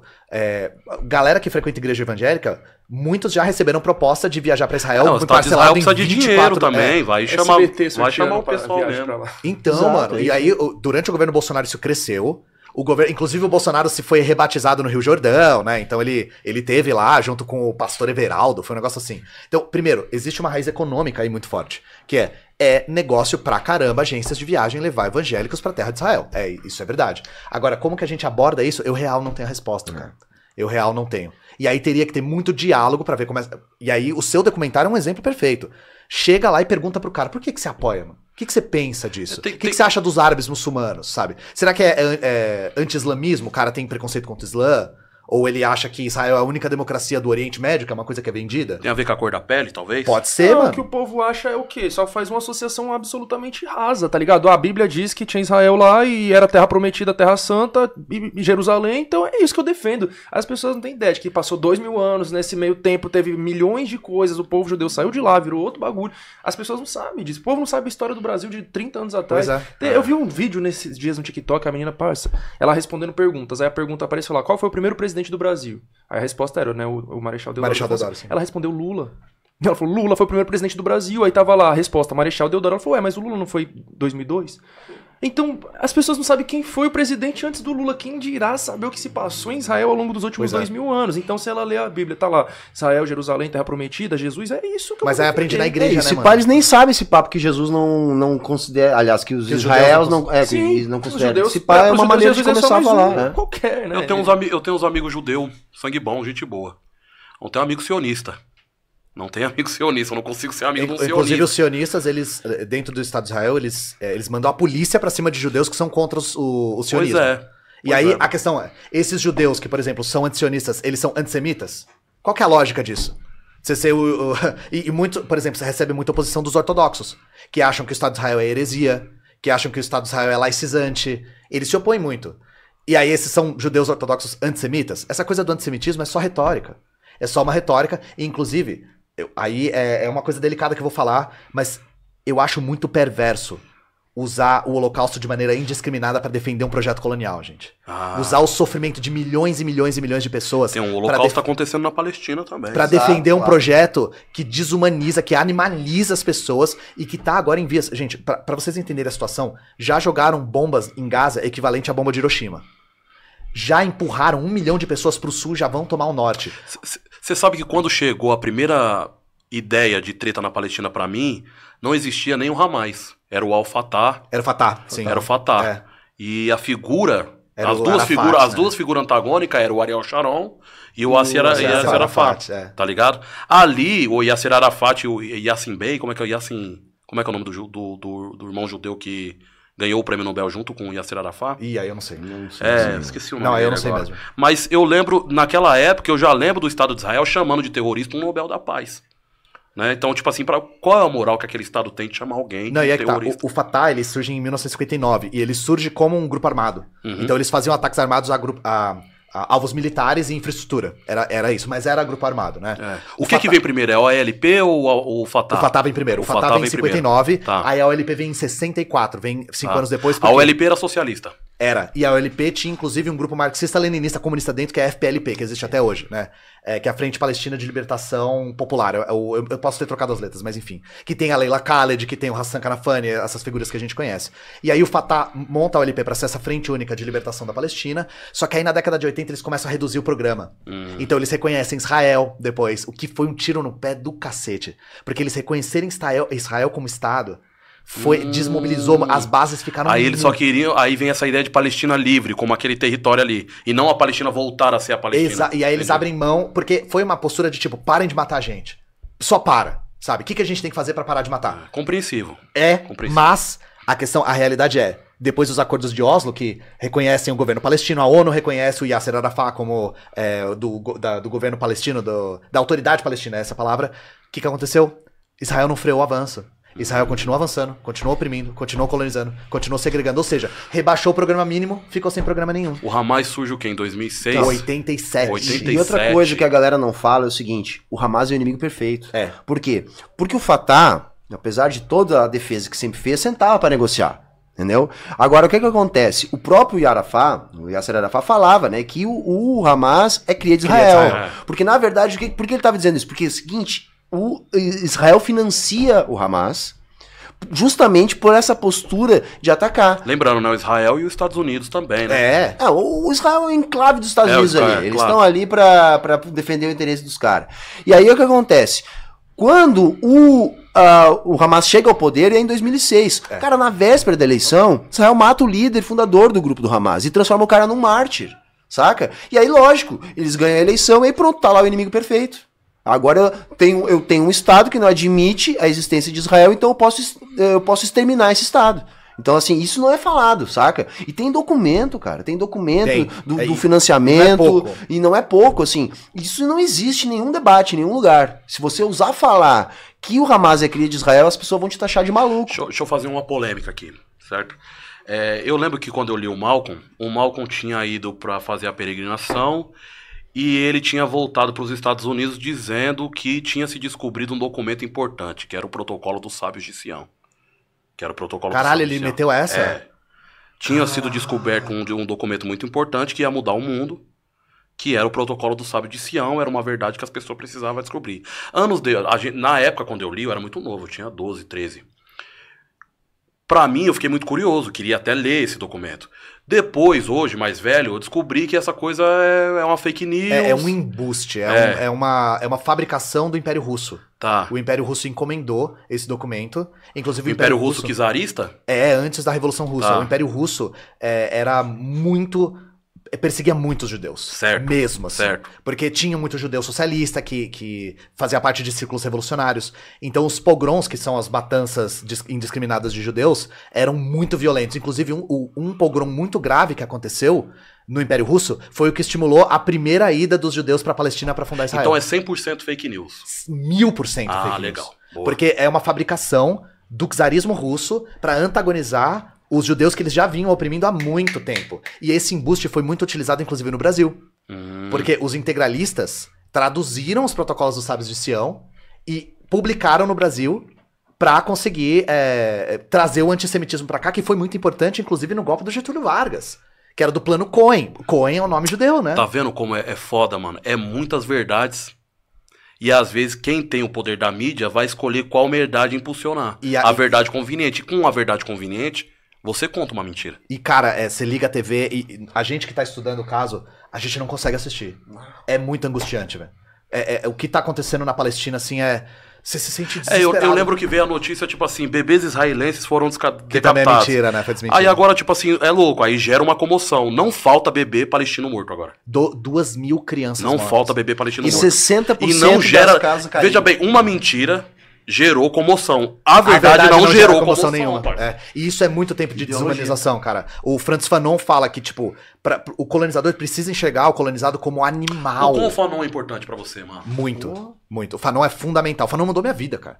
Mudou, sabe? Você falou do Alto Serk, mano, que você leu e abriu sua cabeça. Fanon foi isso. Leu Os Condenados da Preciso Terra. ler o Fanon. Cara, co- entender colonialismo. Ele foi lutar na Argélia, né? Foi, cara. Ele deixou documento pra caramba. Ele escrevia no jornal. E o cara não foi só falar, ele foi fazer, velho.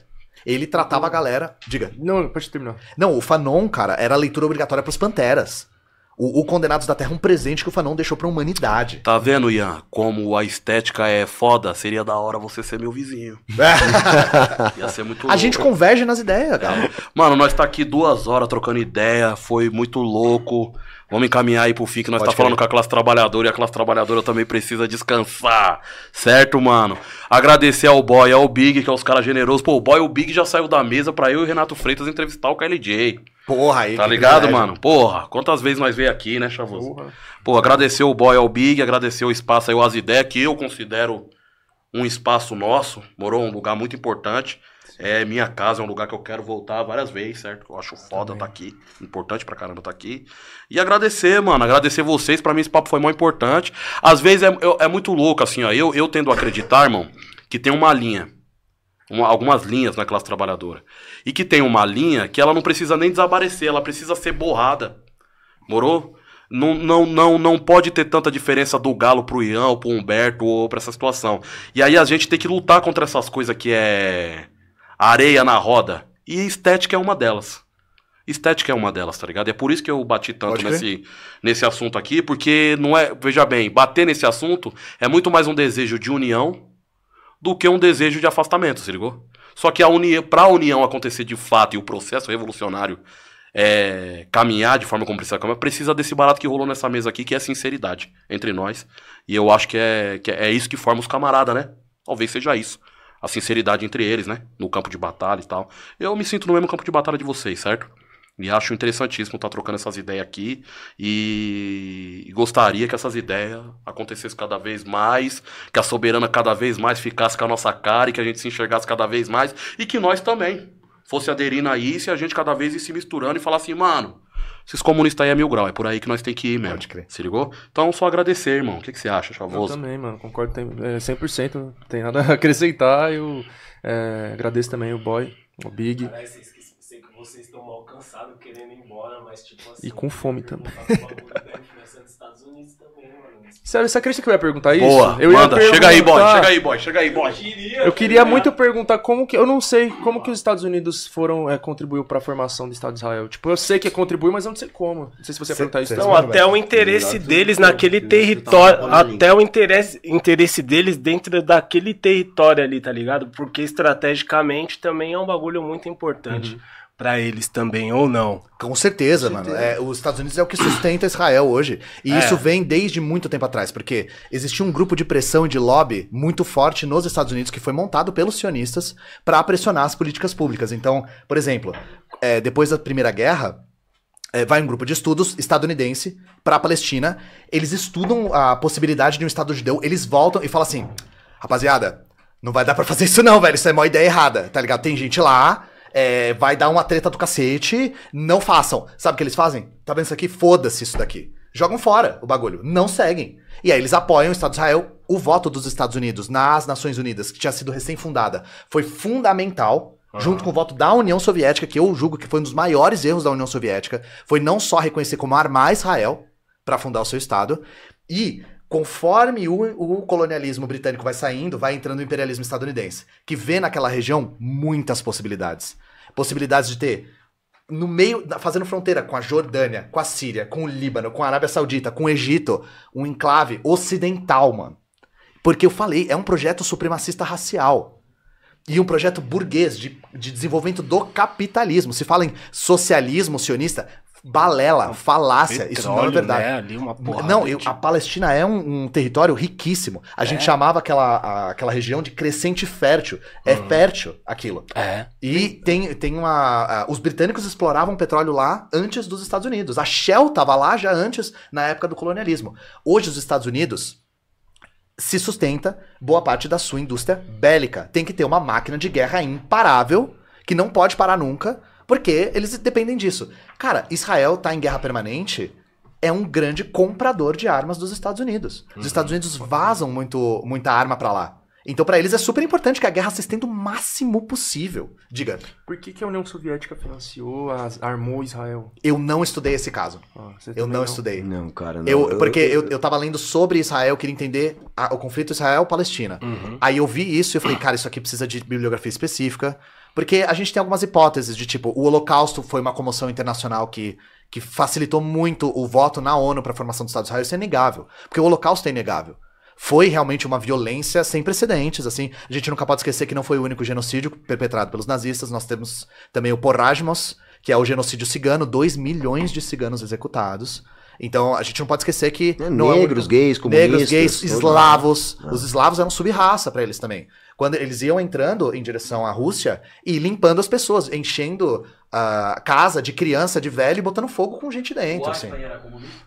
Ele era socialista, né? Socialista. Então ele estava favorável a Não, um. socialista. Sim, ele era antisionista também. O O, Marx era judeu? O Marx era de ascendência judaica, Certo. mas ele não praticava o judaísmo. O pai do Marx era judeu, praticante, e o pai do Marx, inclusive, para vocês verem como era a situação na Europa no, no século XIX. O pai do Marx teve que trocar de nome e se converter para poder trabalhar. Porque judeu não podia trabalhar em certas profissões. Judeu não podia ter terra, judeu não podia ser advogado. Então o sonho de Israel era também um lugar no qual os judeus podem comprar terra, porque na Europa eles simplesmente não podiam. Isso na Prússia, na época, o pai do Marx teve que se converter para conseguir trabalhar. E aí o Marx, ele tinha ascendência judaica, mas Marx era ateu. E, e- ma- mas ele reconhecia isso, inclusive escreveu sobre isso, né, na questão judaica e tal, em outros livros. E aí, a respeito do- da União Soviética, cara, eu não quero dar canelada, sabe? Eu sei que o Holocausto foi um fator. é, dizem que o- o- existiam comunidades comunitárias lá, e aí eles podem ter tido a impressão de que aquilo podia ser um enclave socialista no meio de várias monarquias, porque tinha muitas monarquias nos países árabes ainda. Mas eu não estudei o caso. Não estudei o caso, então, lógico, não quero desinformar, né? Da hora. Pô, muito obrigado, Pô, mano. mano, Pô, massa. da hora, brigadão, da hora. Eu tô mó feliz, mano. Porque assim, pela coragem dos caras, tá ligado? Pela coragem do Galo e do Chavoso e pela humildade que vocês teve e, é, em lidar com essa com essa conversa, tá ligado? Com esse com esse debate aqui. Porra, pra mim é importante pra caralho, Galo. Pra mim também. Eu curti, tá ligado? Porque, porra, alguém tem que ter coragem de questionar, né? Porque, porque a gente geralmente fala de algoritmo, então a gente tá sempre procurando alimentar essa porra, tá ligado? A gente tá sempre procurando alimentar. A e gente não muito- aguenta mais, e Nossa. muitas vezes a gente deixa de, de, de gerar bons conteúdos, tá ligado? E tirar esse- é, essas pedras do caminho, né? É, é meio chato, porque às vezes as pessoas olham para as ideias e falam, porra, por isso que não. Mas o nosso interesse também, tá ligado? Antes a gente ter aqui 70 mil inscritos aqui, pessoas que realmente estão preocupados com a nossa luta, tá ligado, Galo?